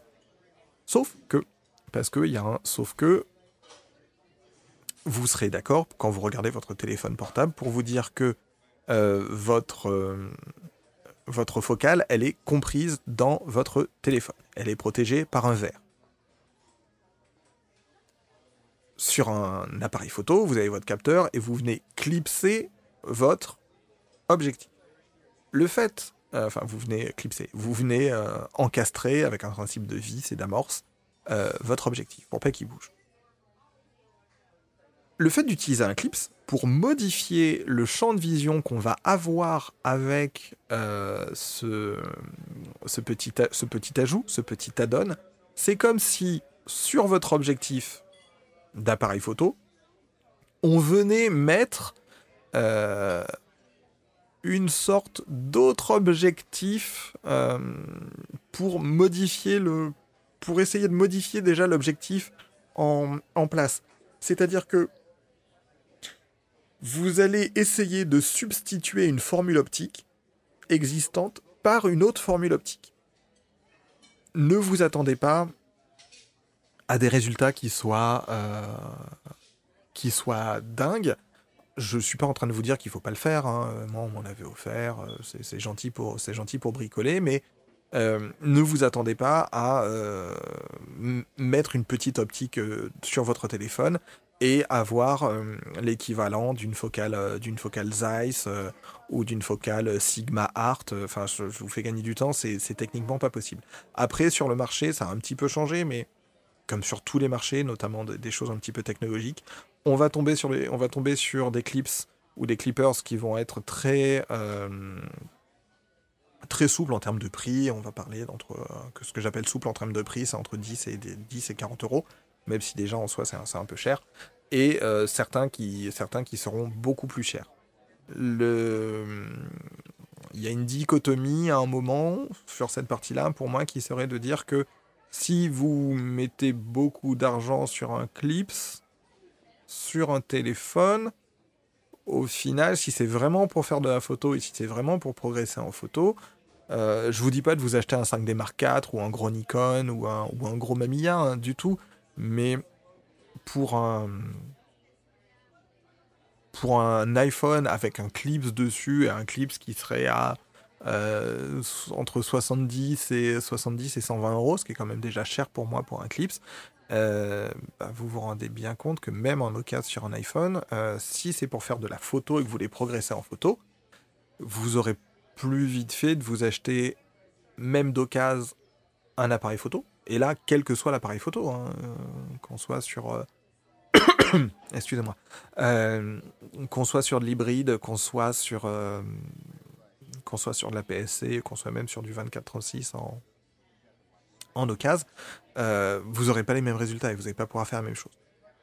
Ces petits clips, ils sont très sympas. Il y a, je vais pas vous mettre des liens vers des clips parce que c'est pas le, c'est vraiment pas mon propos là. Mais c'est des choses qui existent et qui peuvent vous permettre de modifier aussi votre manière de photographier. Comme vous allez aussi avoir des, petits trépieds, euh, des petites griffes trépieds qui vont vous permettre de faire euh, d'avoir un petit trépied, bah, comme son nom l'indique, pour poser et pour tenir votre, votre téléphone euh, de manière à le stabiliser pour faire de la, pour faire de la prise de vue. de mon côté, je vous en parlerai peut-être dans un prochain épisode. je me suis acheté des filtres ND. Donc les filtres ND, pour ceux qui ne connaissent pas, ce sont des filtres qui viennent euh, un petit peu comme quand on veut regarder une éclipse et qu'on utilise euh, le, verre d'un masque de soudeur pour, euh, pour obscurcir et ne pas se faire éclater les yeux. et bien là, c'est la même chose. Vous allez mettre des filtres devant votre optique qui vont assombrir. À quoi ça sert? Et bien ça sert naturellement à faire de la pause longue en journée. Si vous suivez un petit peu le, si vous suivez un petit peu le compte Instagram, euh, ces derniers temps, je, poste, je reposte pas mal en story euh, de comptes, de photos euh, et de photographes que je trouve intéressantes pour ce qu'elles amènent sur l'esthétique, sur la pratique, sur ce que dégage la photo. Il y en a notamment plusieurs sur, de la, sur de la photographie de pose longue. Et vous comprenez bien que si vous voulez faire de la photographie de pose longue en pleine, en pleine journée au bord de la mer, vous allez avoir beaucoup de lumière coup, la pause longue, ça va être compliqué. Vu que c'est des prises de vue avec plusieurs secondes, il vous faudra venir obscurcir. Voilà. Euh, je sais plus pourquoi je vous parlais de ça. Euh, ce que je veux vous dire, c'est que si vous voulez un moment faire de la pause longue aussi, eh ben, il vaut quand même mieux utiliser un boîtier, un pied et pourquoi pas un déclencheur souple, donc une télécommande ou des filtres ND en fonction de ce que vous voulez faire, que venir, le, venir travailler avec euh, votre, mobile qui pour moi est sur une utilisation un petit peu plus nomade euh, entre guillemets l'éclipse pour euh, finir ce, paragraphe un petit peu footrack ça peut être très intéressant mais ça peut donner des expériences des expériences rigolotes je, pense qu'il je faut pas trop débourser d'argent dedans euh, des clips, euh, ouais. 15 euh, euros maximum pour avoir des clips. Pour, s'amuser un petit peu. Et puis, moi, les miens, je sais même plus où ils sont, honnêtement. Hein. je les avais un moment dans la poche de mon manteau, dans la poche de mon sac. Et puis, et puis, puis, et puis voilà, quand j'ai envie de faire une photo, je, je sors mon, je sors mon, téléphone, je shoot, je pense pas forcément à mettre un clip, ça me dit ah tiens là j'ai testé ça, c'est absolument intéressant. Non, pas forcément. Mais c'est quand même quelque chose que vous pouvez faire. Ça amène une. Oui, ça amène une réelle plus-value, ça modifie un petit peu la manière de capturer et euh, en complément d'une application, euh, ça peut donner euh, des pratiques, très très intéressantes et des pratiques un peu, un peu différentes. J'en viens maintenant au développement de vos clichés pris avec votre votre mobile ou votre iPad, puisque l'iPad va rentrer dans les mêmes, euh, dans les mêmes configurations. je vous parle depuis un certain moment d'une appli qui s'appelle euh, Snapseed, qui a été rachetée par euh, Google, si je dis pas de bêtises. Je crois que j'avais vérifié ça il y a déjà un moment et qui a été racheté effectivement par, par Google. Snapseed, donc je vous mettrai aussi le lien en descriptif de, en descriptif de l'épisode. C'est une petite application qui va vous permettre de faire votre développement et c'est un développement qui va être vraiment qualitatif. Alors, euh, j'ai pas trop abordé la chose jusque-là, mais vos appareils, euh, vos appareils photo de téléphone, vos téléphones pour faire plus simple, et arrêtez de, m'embrouiller les, pinceaux. Pour certains, vont être capables de faire du RAW, quoi qu'on en pense, euh, et quoi qu'on pense de la qualité de ce type de fichier, avec justement les limitations techniques d'un téléphone. certains téléphones sont capables de faire du RAW. D'autres vont shooter en JPEG classique et euh, vont venir s'opposer pour moi deux vont venir s'opposer pour moi deux applications très spécifiques. La première, ce sera la version mobile de Lightroom. Alors Lightroom, euh, je ne présente plus forcément. J'imagine que si vous vous intéressez un petit peu à la photographie, euh, si vous découvrez le podcast avec cet épisode, ben écoutez, peut-être l'épisode 2 ou d'autres épisodes, ou même le premier épisode, vous allez nous entendre parler souvent de, avec mes invités de, Lightroom dans leur manière de, travailler. Euh, et euh, Snapseed en opposition. On pourrait éventuellement venir mettre aussi une version mobile de Photoshop, mais je vous rappelle qu'à ce moment-là, si on utilise Photoshop, on est plus sur de la retouche que du développement. Je vais vous parler essentiellement de Snapseed, tout simplement parce que ce que j'essaye de faire, c'est quand même de vous parler d'applications qui sont gratuites, des choses qui vont pas vous coûter euh, des mille et des cents, et je pense même que les, applis dont je vous parle pour les versions payantes, elles sont à quelques euros, elles doivent être un maximum, euh, maximum 7 euros, quelque chose comme ça. Et euh, je suis pas forcément super chaud pour, je suis pas forcément super chaud pour une appli pour une appli payante euh, comme Lightroom sur téléphone parce que en termes de confort d'utilisation, même si vous pourriez me dire que oui, mais quand on travaille sur un iPad, des choses comme ça, sur un iPad, il y a du Affinity, sur un iPad, il y a du Lightroom, on a un plus grand confort. On peut travailler avec un stylet, je vous dirais oui, effectivement, mais euh, comme là, on est quand même sur un épisode dédié au téléphone, euh, je, veux rester sur des choses qui soient simples et, euh, simples et gratuites. Donc Snapseed, c'est une très très bonne application qui existe sur Android, qui existe sur iOS et qui va fonctionner de la manière suivante. Une fois que vous avez pris une photo, vous pouvez ouvrir Snapseed qui va vous proposer d'ouvrir justement euh, une prise de vue. Vous pouvez euh, à partir de là travailler selon trois axes. Alors le premier axe, ce sera des styles. Des styles qui sont déjà préexistants et que vous pouvez modifier. Alors quand je dis modifier, ce sont, euh, c'est-à-dire que quand vous avez fait une première photo, vous, vous pouvez ensuite garder euh, les réglages que vous aurez choisis pour cette photo pour l'enregistrer comme un style. Ça va vous rappeler effectivement les presets de Lightroom ou justement les styles de Capture One. Ce sont des choses qu'on va retrouver maintenant de manière commune dans beaucoup de, dans beaucoup de logiciels photo vous pouvez travailler avec des styles préexistants. un style préexistant, après, euh, euh, vous pouvez euh, en plus venir rajouter des modifications. Vous avez un, deuxième onglet, entre guillemets, qui va être l'onglet outils. Et là, on va arriver sur quelque chose de vraiment, vraiment, vraiment très, très riche et de vraiment très intéressant. Et de se dire qu'on a ça au creux de notre téléphone, je vous assure que il y a encore quelques temps, une appli, euh, enfin, il y a encore quelques temps, cette appli m'a bluffé euh, sur un, sujet en particulier que, j'aborderai avec vous dans quelques instants, mais euh, vraiment Snapseed, c'est quand même très très fort. Donc, on va avoir. alors, on a un abus de langage, pour moi, sur. Je vais les prendre par ligne. On a un abus de langage dans Snapseed sur le premier onglet, enfin, sur le premier menu des outils qui est tout en haut à gauche, qui s'appelle la retouche.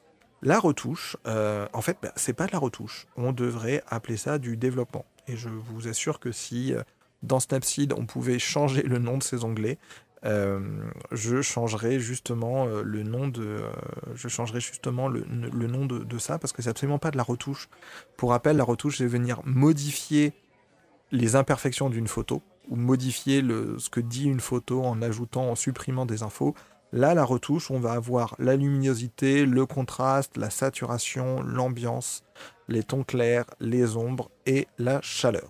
Donc la chaleur qui euh, va faire écho avec une autre option qui est dans une autre ligne qui sera euh, la, la balance des blancs. On n'est absolument pas sur de la retouche, on est sur du développement. Une fois que vous avez fait ça, vous pouvez euh, valider. Chaque fois, vous pouvez valider et vous avez aussi la possibilité de revenir en arrière. Alors, cette application, cette petite, petite parenthèse de 10 secondes, cette possibilité de revenir en arrière, ce n'est pas travailler avec des calques.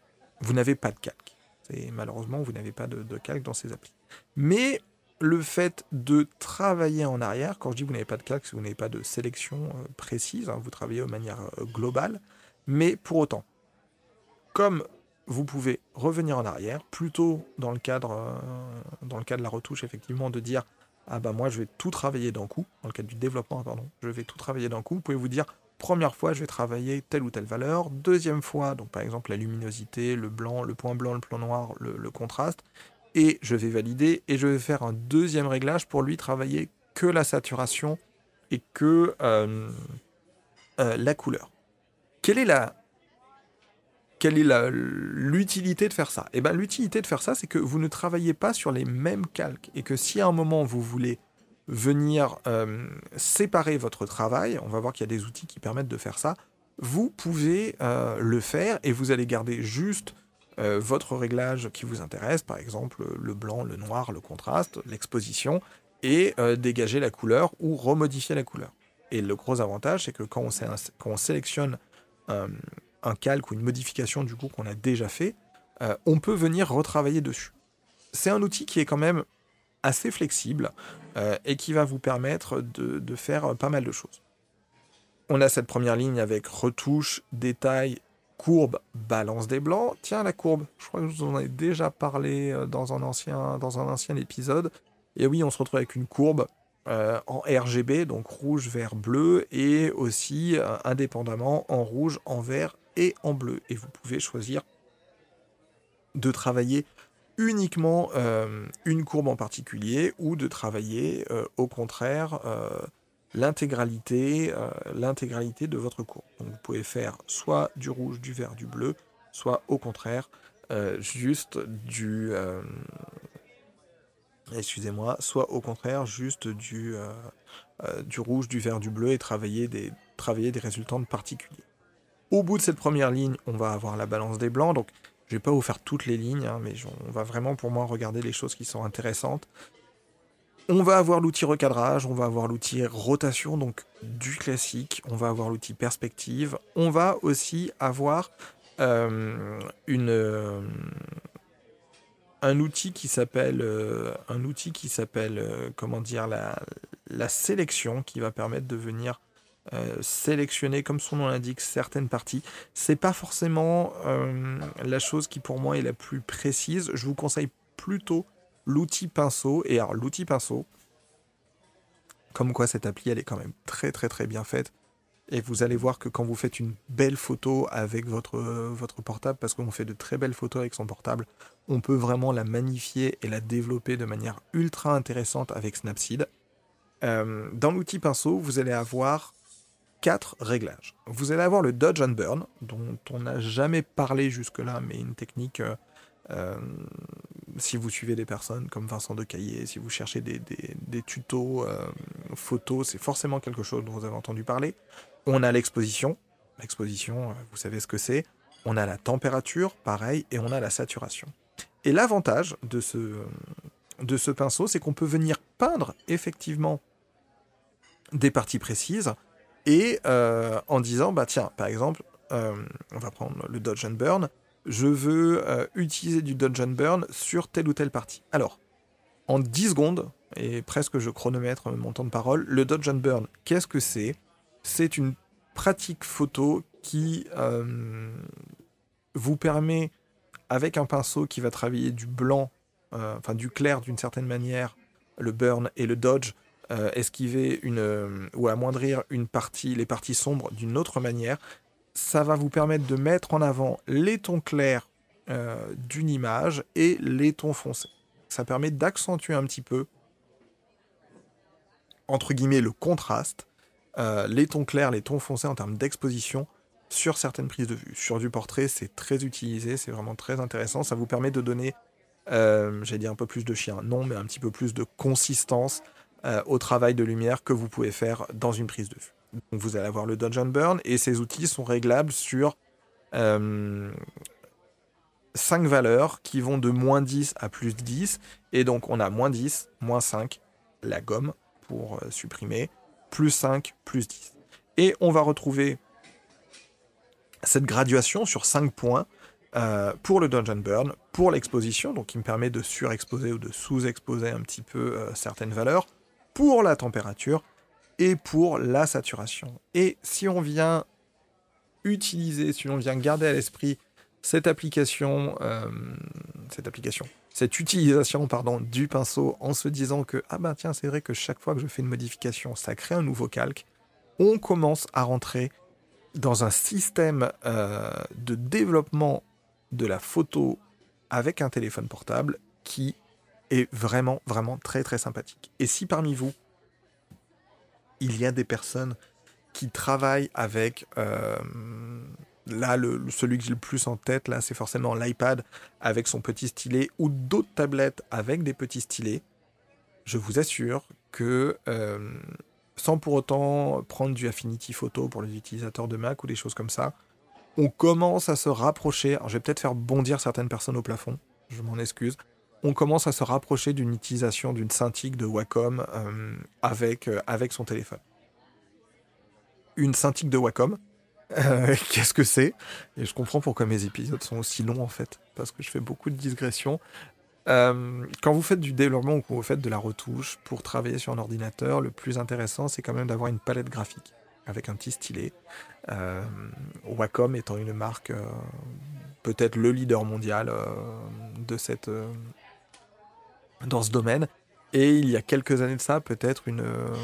on a déjà une dizaine d'années, je ne sais pas. Sont apparues des tablettes, en fait, avec des écrans. Comme en gros une, comme comme en gros une tablette tactile. C'est-à-dire que vous avez une tablette qui peut s'incliner ou non, ça, dépend, et puis c'est pas la question, sur laquelle vous allez voir, vous pouvez venir travailler avec votre stylet, et en fait vous avez un écran, donc vous avez vraiment l'impression de venir dessiner euh, sur votre image. Alors justement, ces tablettes, elles sont surtout apparues pour les studios d'animation, pour les, pour les artistes, pour les personnes qui dessinent euh, dans du Photoshop, dans du Illustrator, dans du CorelDRAW, dans d'autres euh, dans d'autres logiciels qui sont vraiment faits pour ça. Et en plus, on peut les utiliser aussi pour de la prise de vue, pour du développement et de la retouche. Et ça permet d'être plus rapide que forcément la souris, et encore plus rapide et plus précis que déjà quand on travaille avec une tablette. Une tablette classique, hein, j'entends.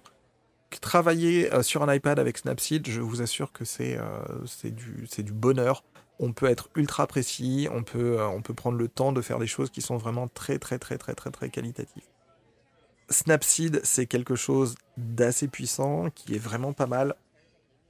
À mon sens, j'avais commencé à travailler il y a plusieurs années sur, euh, sur Lightroom mobile, et puis je suis revenu de Lightroom mobile parce que je trouvais que c'était un petit peu trop contraignant, un petit peu trop limité, surtout qu'on a... Euh, l'habitude du Lightroom classique et euh, je suis tombé sur, euh, je suis tombé sur, cette, sur cette application. On continue un petit peu le tour, de nos, le tour des, utilisations qu'il y a dedans. Il y a l'outil correction. Alors justement, comme je vous disais tout à l'heure, il y a une différence entre la retouche et il y a une différence entre la retouche et le développement. L'outil correction, lui, il vous permet de venir vraiment modifier, euh, euh, corriger. Par exemple, vous zoomez dans votre image, il y a une petite, euh, il y a une petite perturbation sur un mur, il y a une petite, un petit trou, un petit truc qui vous dérange. Vous prenez votre, votre, votre doigt ou votre pinceau, vous passez, hop, et naturellement l'application, elle, va venir corriger la chose de manière à ce que ce soit complètement uniforme. Alors, j'allais dire, c'est plus ou moins limité par rapport à l'intelligence artificielle, ou du moins par rapport à l'algorithme, plus un algorithme qu'une intelligence artificielle, je pense. Mais euh, c'est euh, très très très très très très puissant sur vos photos pour corriger les choses. Enfin, vous pouvez, euh, vous pouvez aller très très loin avec déjà. Et alors, on va retrouver des choses, je vais pas dire un petit peu plus bébêtes, mais peut-être plus euh, grand public, pour pas dire euh, casual, euh, et pour pas devenir méchant. On a après un rendu HDR, donc le HDR, on l'a déjà dit, c'est quelque chose qui vous permet de travailler la plage dynamique de, votre photo en termes d'exposition. et après, on a différents outils qui sont surtout des filtres plus ou moins déjà installés et qui vous permettent de travailler des choses un petit peu différemment. On a une application qui est noir et blanc avec, euh, avec différents filtres, avec différentes manières de travailler et on peut venir en fait sur cette application, euh, enfin sur ce menu noir et blanc, on peut venir vraiment travailler avec des plages de couleurs. Parce que oui, le noir et blanc, euh, il y a de la couleur dedans. oui, le noir et blanc, c'est juste une image sur laquelle on a complètement baissé la saturation. Pour autant, l'image en RGB, elle est composée de couleurs. Et on peut venir mettre des filtres pour euh, travailler notre noir et blanc en termes de couleur. Cette partie noir et blanc, elle sera différente de la partie qui s'appelle euh, noir et qui a une pellicule euh, vidéo. On va avoir un vignettage, on va avoir aussi un film granuleux qui est très sympa, que moi j'utilise beaucoup. Toutes les photos que je mets sur mon Instagram, et qui, que ce soit l'Instagram perso de Gozer ou que ce soit l'Instagram de nos filters, euh, elles passent toutes, euh, celles qui sont faites du moins avec mon téléphone, elles passent toutes par, euh, par Snapseed. Je ne développe plus du tout avec, je ne développe plus du tout avec Instagram. Depuis que j'ai Snapseed, c'est plus possible.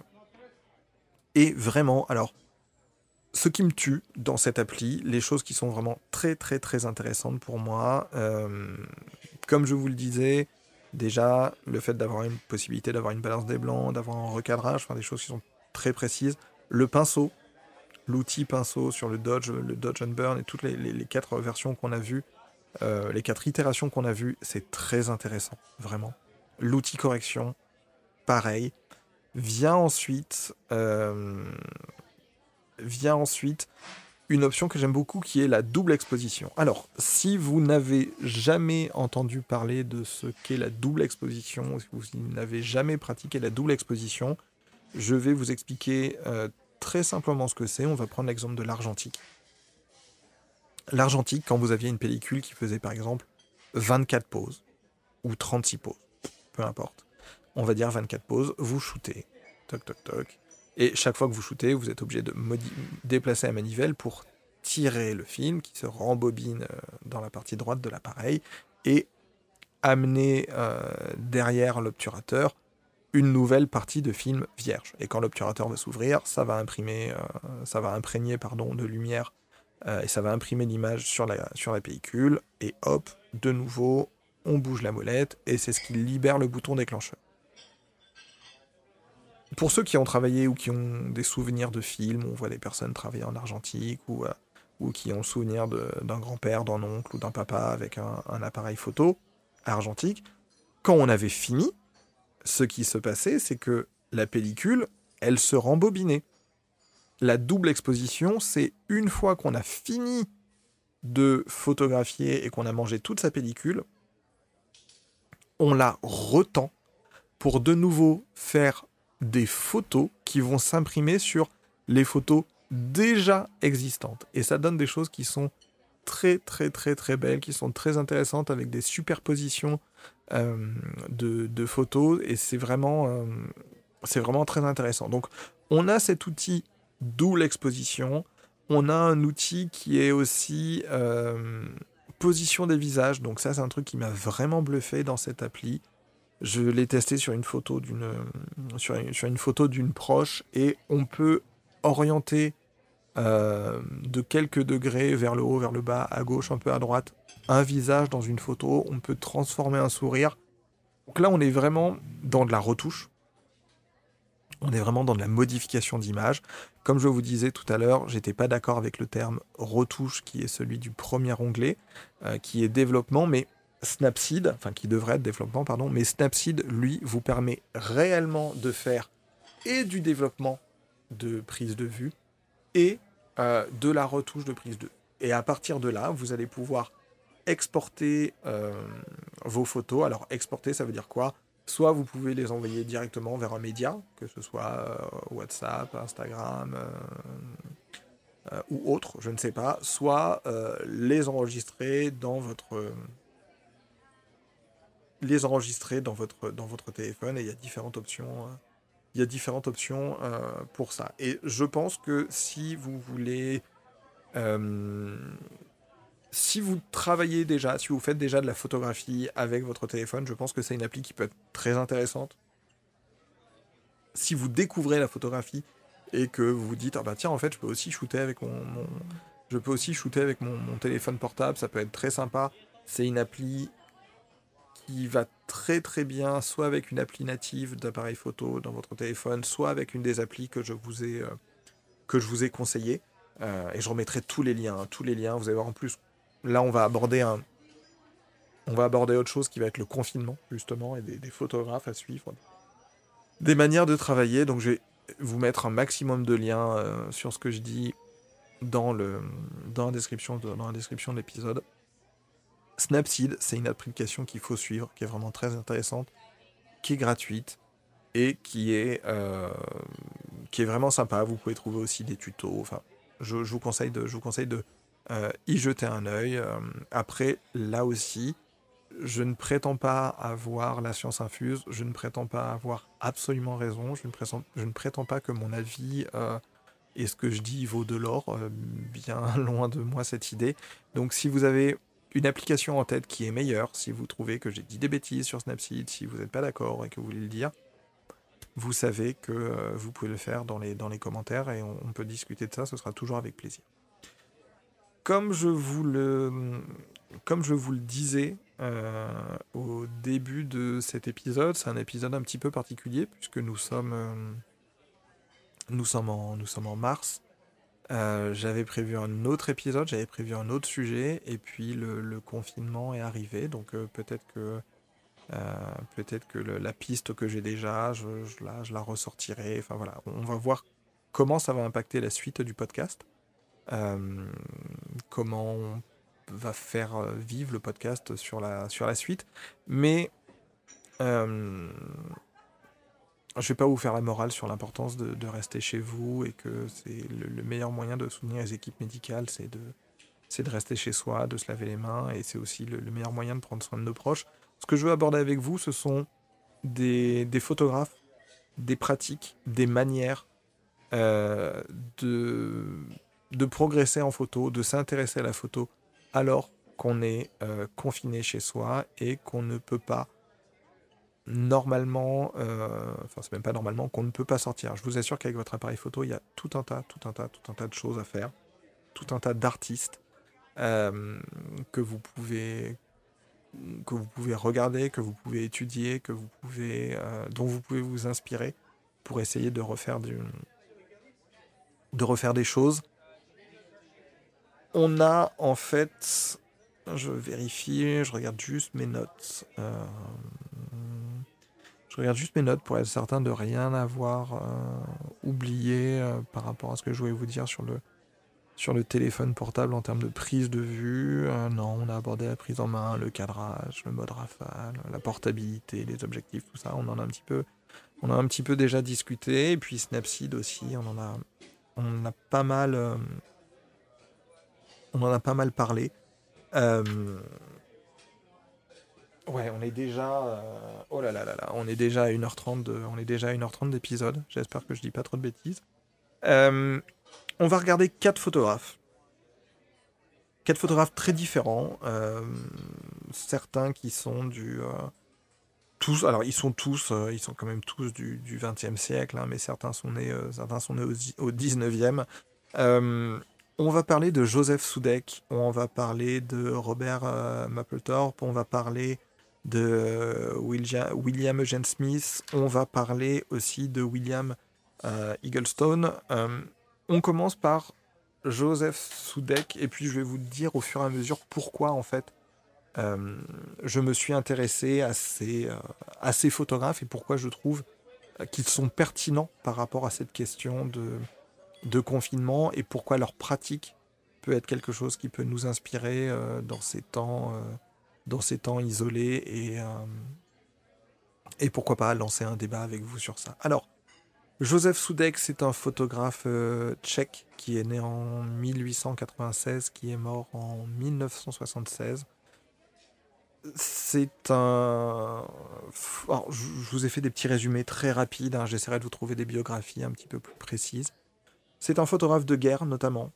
Euh, alors, c'est un photographe de guerre. Non, je vous dis une bêtise, pardon. C'est un photographe qui a perdu son bras droit pendant la Première Guerre mondiale, qui a été fortement inspiré par euh, un mouvement qui s'appelle le pictorialisme en photographie. Et c'est un mouvement du début du XXe euh, qui, en fait, avait pour but de, je vais pas dire singer, mais d'imiter la peinture, de, montrer que la photographie était un art à part entière et euh, pouvait être quelque chose de noble et quelque chose de travaillé. Donc euh, le pictorialisme, euh, je, vais regarder aussi si je trouve un article sur, sur ça intéressant à, vous mettre.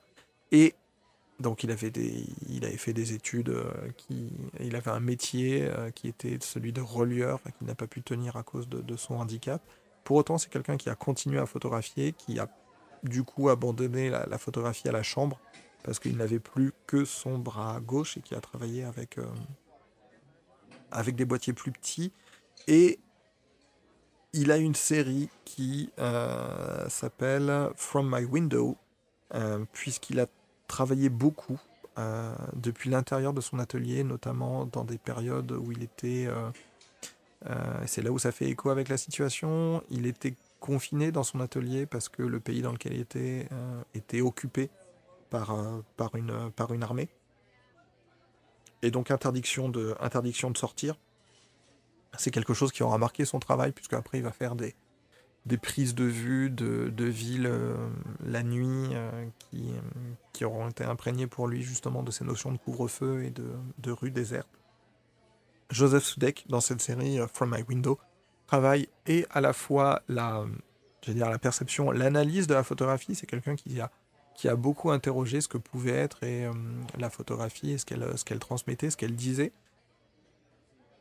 On va avoir des photos à travers la vitre, on va avoir des photos d'un quotidien, on va avoir des photos euh, qui témoignent justement d'un isolement. Et c'est très intéressant de voir comment un photographe euh, il y a presque, presque, presque un siècle de ça, euh, à cette époque-là, on va dire entre un siècle et 80 ans. Ça fait, un petit delta, un petit delta de, de deux décennies.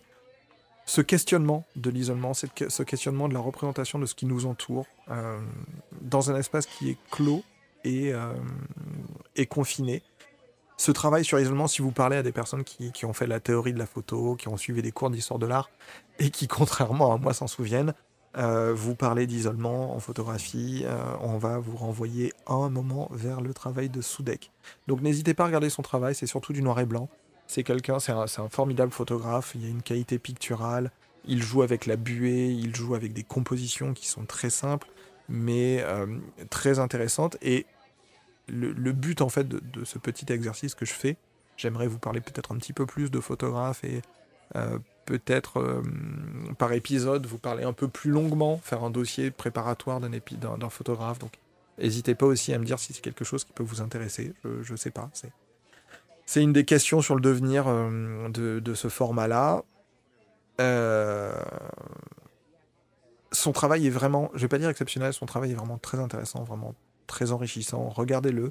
Vous allez faire des parallèles peut-être avec des, des visions que vous pouvez avoir chez vous de, de ce qui vous entoure on va passer à euh, un autre photographe qui est euh, Robert Mapplethorpe. Alors Mapplethorpe, c'est M-A-2-P-L-E-T-H-O-R-P-E. E, Robert Mapplethorpe. C'est un photographe, euh, donc du coup américain, 1946-1989. C'est un photographe qui est très tendancieux, c'est un photographe qui est sulfureux, c'est un photographe qui a fait euh, couler beaucoup d'encre, puisqu'il a notamment travaillé sur euh, le... Il a notamment shooté, il a notamment questionné la représentativité, la représentation du milieu sadomasochiste new-yorkais. Euh, c'est pas une blague, ces, photos sont, très très belles, il y a des photos sur le corps qui sont, qui sont très intéressantes. C'est pas des photos à mettre forcément entre toutes les mains, puisque il y a un rapport à la sexualité, il y a un rapport à l'homosexualité, donc si, si vous découvrez la photo avec vos enfants euh, et qui sont adolescents, c'est peut-être pas la peine de les mettre tout de suite euh, forcément devant du Mapletor. Par contre, il a des compositions qui sont très intéressantes sur les fleurs. Euh, des séries comme Iris, qui sont vraiment très très simples. Le plus souvent, c'est du format carré. Une fleur, un pot, un élément de lumière, un mur. Et ça, c'est une pratique que vous pouvez avoir chez vous avec votre boîtier, avec votre téléphone. Vous pouvez essayer de refaire. Il y a un exercice en photographie qu'on appelle à la manière de. C'est quelque chose qui est très présent dans les photoclubs. C'est de dire ah bah tiens vous aimez bien euh, le travail de tel photographe. Eh ben on va euh, se faire un concours pour celui qui fait la euh, meilleure photo à la manière de. Ce n'est pas qu'un travail de ce n'est pas qu'un travail de copie, loin de là. c'est quelque chose que je dis souvent, mais quand vous regardez les grands peintres, les grands maîtres de la peinture italienne, ils sont pas devenus bons. Euh, ils sont pas devenus bons comme ça du jour au lendemain. Euh, c'était d'excellents copistes. Ils ont appris en travaillant et en copiant les grands maîtres. Plus proche de nous, Picasso, Dali. On va prendre l'exemple de Picasso. Picasso, on dit qu'il a tué son père. Euh, très jeune, il a fait son père à un moment lui a, imposé un défi en peinture et il a tué son père au sens où il était meilleur techniquement que son père en peinture et son père lui a donné sa palette une certaine manière de, de reconnaître le talent de son fils et de, se résigner à dire voilà, tu, tu, tu, m'as, tu, tu es très jeune, mais tu m'as, tu m'as déjà dépassé. Pourquoi je vous dis ça? Parce que Picasso, très jeune, était un excellent peintre. Euh, regardez, euh, regardez des archives sur son travail. Peut-être qu'on parlera aussi peinture euh, par, par moment. Même si c'est des choses qu'on a déjà commencé à faire. Picasso, très jeune, est un excellent peintre. c'est un, je vais pas dire c'est un, je, vais pas dire c'est un, c'est un, c'est un Goya, c'est un Rembrandt. Il est, il est techniquement très très très très bon. Et tout ce qu'il a cherché à faire le reste de sa vie, c'est de déconstruire la peinture, de déconstruire l'image, ce qui a amené le cubisme, ce qui a amené Nature morte à la chaise cannée. Euh, au tout début de, je crois c'est 1903 ou 1904, euh, ce qui a amené Guernica, ce qui a amené des choses très différentes. Le travail de prendre un photographe qui vous intéresse ou un peintre et de dire voilà, moi je vais essayer de travailler à sa manière d'eux, c'est pas juste une question technique, hein. c'est aussi quelque chose qui va vous faire travailler euh, du cadrage, de la lumière, du développement, éventuellement, je vais éviter de taper dans mon micro, euh, éventuellement, de la, éventuellement de la retouche. Mais c'est quelque chose qui est intéressant et qui est nécessaire parce que ça vous fait travailler votre œil, ça vous fait travailler votre, votre sens critique, ça vous fait travailler votre composition. Là, les photographes dont je vous parle, euh, que ce soit Soudex, que ce soit Mapletorp, euh, on va voir, il y en a deux autres et même une autre unité qui est un petit peu plus euh, particulière et c'est pas un photographe. On sera sur de la vidéo. Regardez ce que font les autres. Comme je vous l'ai déjà dit, c'est la base de la photographie, c'est ce qui fait vivre la photographie. Mais essayez de pas copier, mais essayer de comprendre le travail des autres, essayer de le reproduire, essayer de s'améliorer via les autres, c'est aussi euh, l'apanage du, photographe du photographe. Je ne vais pas dire de manière générale, puisqu'il n'y a pas de photographe amateur, il n'y a pas de photographe professionnel, il n'y a que des photographes. Mapplethorpe, regardez, euh, regardez son travail sur les fleurs. Très, très, très, très intéressant. Des compositions qui sont sublimes, euh, avec parfois des choses qui tirent vers le low-key, à savoir des photos un petit peu sous-exposées, mais vraiment très intéressant. Ensuite, euh, on va hum, partir sur euh, deux autres photographes. Alors, j'ai essayé sur les conseils de. Parce que je, discutais avec un ami euh, qui est professeur d'art plastique, euh, qui se reconnaîtra, et on parlait de cette notion d'enfermement, justement, dans la pratique photographique, dans la photographique artistique. Et il me disait, bah, du coup, essaye de regarder des gens qui ont choisi le, confinement et des gens à qui le confinement a été imposé. Soudek, Joseph Soudek, comme je vous disais, à un moment, il s'est retrouvé chez lui en temps de guerre et littéralement, il ne pouvait pas sortir. Euh, il n'avait aucune liberté de mouvement. Donc la seule chose qu'il pouvait faire, c'était effectivement photographier euh, depuis sa fenêtre et photographier ce qu'il y avait chez lui. Donc c'est un confinement qui est imposé.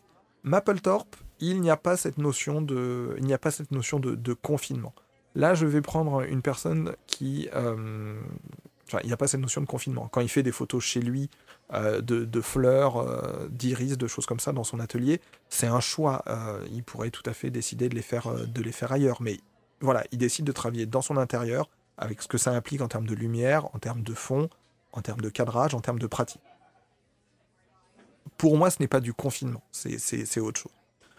On va prendre un autre photographe qui, lui, a choisi, du coup, cette notion de confinement a volontairement pris euh, le, parti de, s'éloigner, c'est William Eugene Smith, un photographe, euh, un photographe américain, 1918-1978, un photographe euh, qui a travaillé notamment pour Life Magazine, qui est, enfin Life Magazine, si vous avez vu, c'est quoi, c'est la vie secrète de Walter Mitty, c'est le terme, c'est le nom en, anglais. Euh, et euh, voilà. Pardon, c'est le nom en français, excusez-moi, je me perds. Et en fait, pourquoi je vous parle de Life Magazine et pourquoi je vous parle de euh, La vie rêvée de Walter Mitty, c'est parce que le nom en anglais, en anglais, je suis désolé, je vais vous écorcher les oreilles avec mon accent, c'est The Secret, The Secret Life of Walter Mitty. Et en fait, The Secret Life, Secret Life, pardon, c'est ça fait référence à Life Magazine, puisque Walter Mitty travaille dans un magazine qui s'appelle Life, qui est un quotidien emblématique euh, aux, États-Unis, qui a notamment euh, beaucoup inspiré des magazines comme Paris Match avec euh, Le poids des mots, Le poids des mots, Le choc des photos, ou quelque chose comme ça.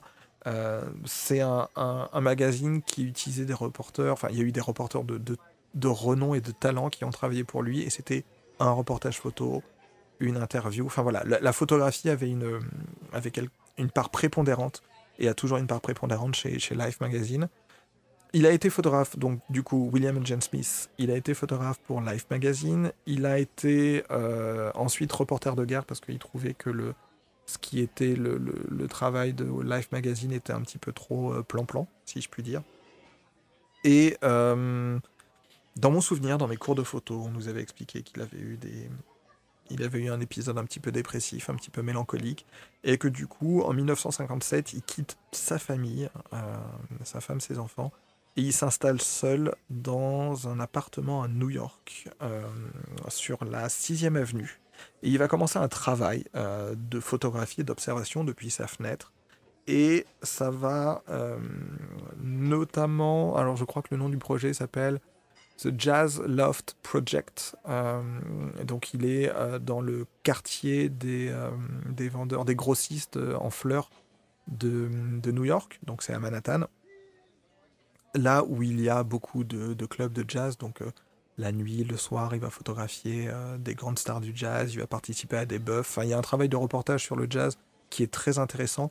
Et il a aussi un travail de photographie depuis sa fenêtre. Et c'est là où je veux en venir. Je suis désolé, je fais des introductions qui sont beaucoup trop longues. Euh, il va avoir un travail depuis sa fenêtre qui va être fabuleux. Et euh, il va capturer, voilà, son, impératif, c'est de rester à sa fenêtre avec euh, l'optique qu'il a et il vient shooter et il vient, il vient photographier un petit peu tout ce qui lui passe sous les yeux. J'avais aussi en, tête un film, alors je vais essayer de vous le mettre en descriptif. Euh, je m'engage à le mettre en descriptif, euh, qui est un film avec Harvey Kettel, euh, qui, qui tient une petite supérette, je crois, et en fait, tous les jours à midi, il vient prendre un appareil photo et il vient le mettre au même endroit, il vient faire tout le temps la même photo. Et il recherche une femme à un moment, je crois, qu'il a vu sur la photo. Enfin, il y a différents personnages, différentes vies qui se recroisent, tout ça ce que je veux vous dire avec, euh, peut-être que je le dis maladroitement et je m'en excuse, ce que je veux vous dire avec euh, Soudek, avec Mapplethorpe, avec, euh, avec William Eugene Smith, c'est que bien qu'on soit enfermé chez nous, on peut faire des choses en photographie, on peut progresser, on peut se questionner, vous pouvez essayer de photographier justement depuis votre fenêtre.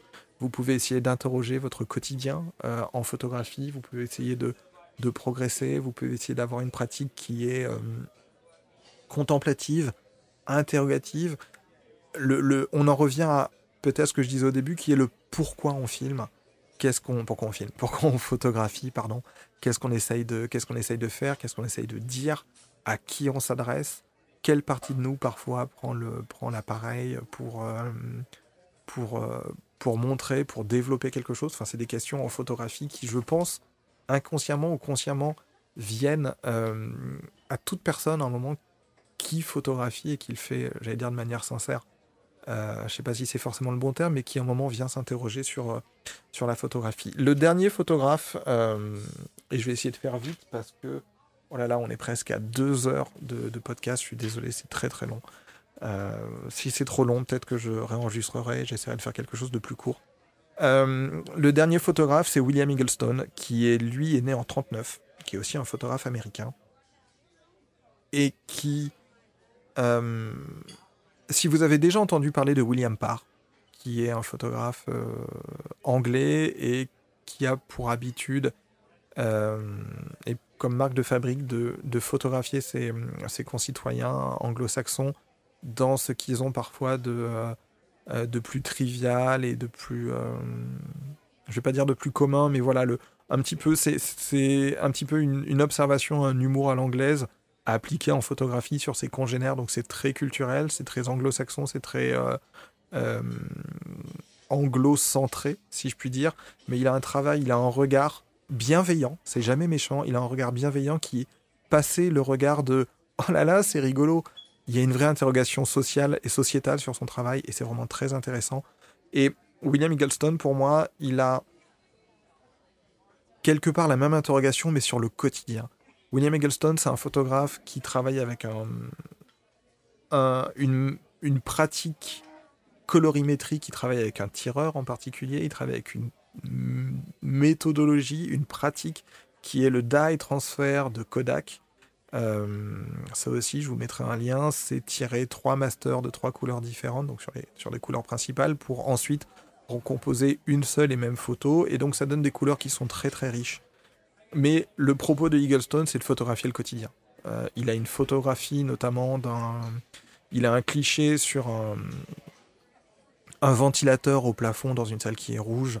Il a un cliché sur euh, un, réfrigérateur dont il a juste ouvert et il y a des pans de glace à l'intérieur. C'est à la fois banal, c'est à la fois extrêmement poétique, mais ça vient questionner justement le... Bah, au final, qu'est-ce que c'est le beau? Et euh, qu'est-ce que c'est qu'une belle photo? Qu'est-ce que c'est qu'une photo esthétique? Au-delà de son travail de couleur, le, les sujets qu'il vient photographier sont vraiment, vraiment particuliers, sont vraiment, euh, bien que communs et bien que presque anecdotiques, euh, sont justement, juste, justement, ça questionne ce qu'on peut faire, ce qu'on peut shooter autour de nous. je pense que c'est un travail qui, en cette période justement de confinement, mérite d'être euh, d'être observé, d'être regardé, d'être questionné. Et, euh, et voilà, c'est des pistes que vous pouvez, euh, ce sont des pistes, pardon, que vous pouvez emprunter, que ce soit celle de Eaglestone, que ce soit celle de, de Sudek, Mapplethorpe ou Eugene Smith. Ce sont quatre photographes qui amènent vraiment une pratique particulière, qui pour moi, peut-être que c'est juste mon analyse de la chose, hein, peut-être que à l'écoute de ça, euh, si vous avez des notions d'histoire de l'art, vous allez bondir et me faire un mail en me disant mais tu dis vraiment n'importe quoi. Mais qu'est-ce que c'est que ces conneries? Euh, Pour moi, c'est euh, quatre photographes qui ont, sur ces pratiques-là, parce qu'ils ont un, champ de travail, notamment Mapplethorpe et notamment Eugene Smith, ils ont des travaux qui sont très très larges, Soudek aussi. Voilà, il y a ces particularités sur ce qu'on vit, nous, actuellement. J'espère que quand on écoutera euh, cet épisode, qu'on le réécoutera dans quelques mois, euh, on en rigolera et on se, dira que ça s'est bien fini.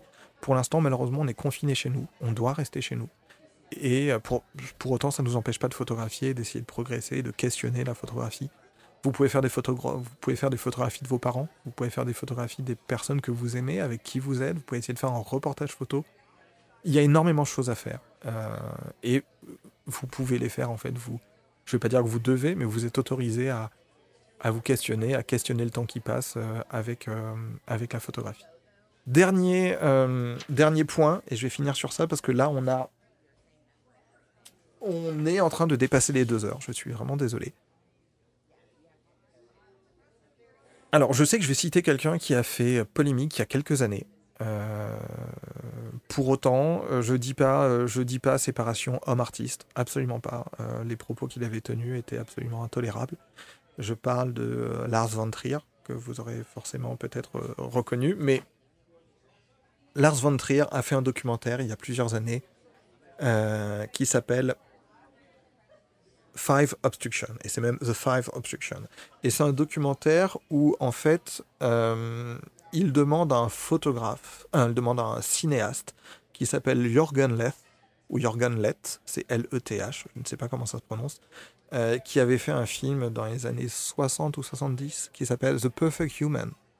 Et il lui demande de. comme un jeu en fait, de venir filmer cinq fois euh, une même scène, mais avec euh, Five Obstructions, donc vous l'aurez bien compris, avec des hum, règles imposées différentes. Et euh, ou Jorgen Lett, on va dire Jorgen Lett, à chaque fois part euh, en trombe, en furie, en disant mais c'est pas possible. Je crois qu'à un moment, par exemple, il lui dit ok, donc le cinéma c'est 25 images secondes, là tu vas me refilmer cette scène, mais en 9 images secondes. Et euh, Jürgen Lett dit non mais c'est pas possible, c'est impossible, et puis il part. Et il revient quelques mois après en disant c'est un, un, documentaire qui est sur euh, un an et demi ou deux ans, je sais plus. Euh, et il revient quelques mois après en disant oh, bah, en fait j'ai trouvé telle solution qui permet de. Et c'est vraiment à voir, c'est très particulier. mais ce qui est intéressant, c'est justement la notion d'obstruction, la notion de limitation et comment si, euh, et on va faire le parallèle avec la photographie justement, comment si à un moment vous vous dites, ok, je sais pas quoi faire, je manque d'inspiration, je sais pas comment travailler, je, entre guillemets, de très très grands guillemets, hein, euh, je m'ennuie en photographie. Donnez-vous des instructions, donnez-vous des limitations, dites-vous, eh ben moi je veux travailler au 150e euh, de seconde.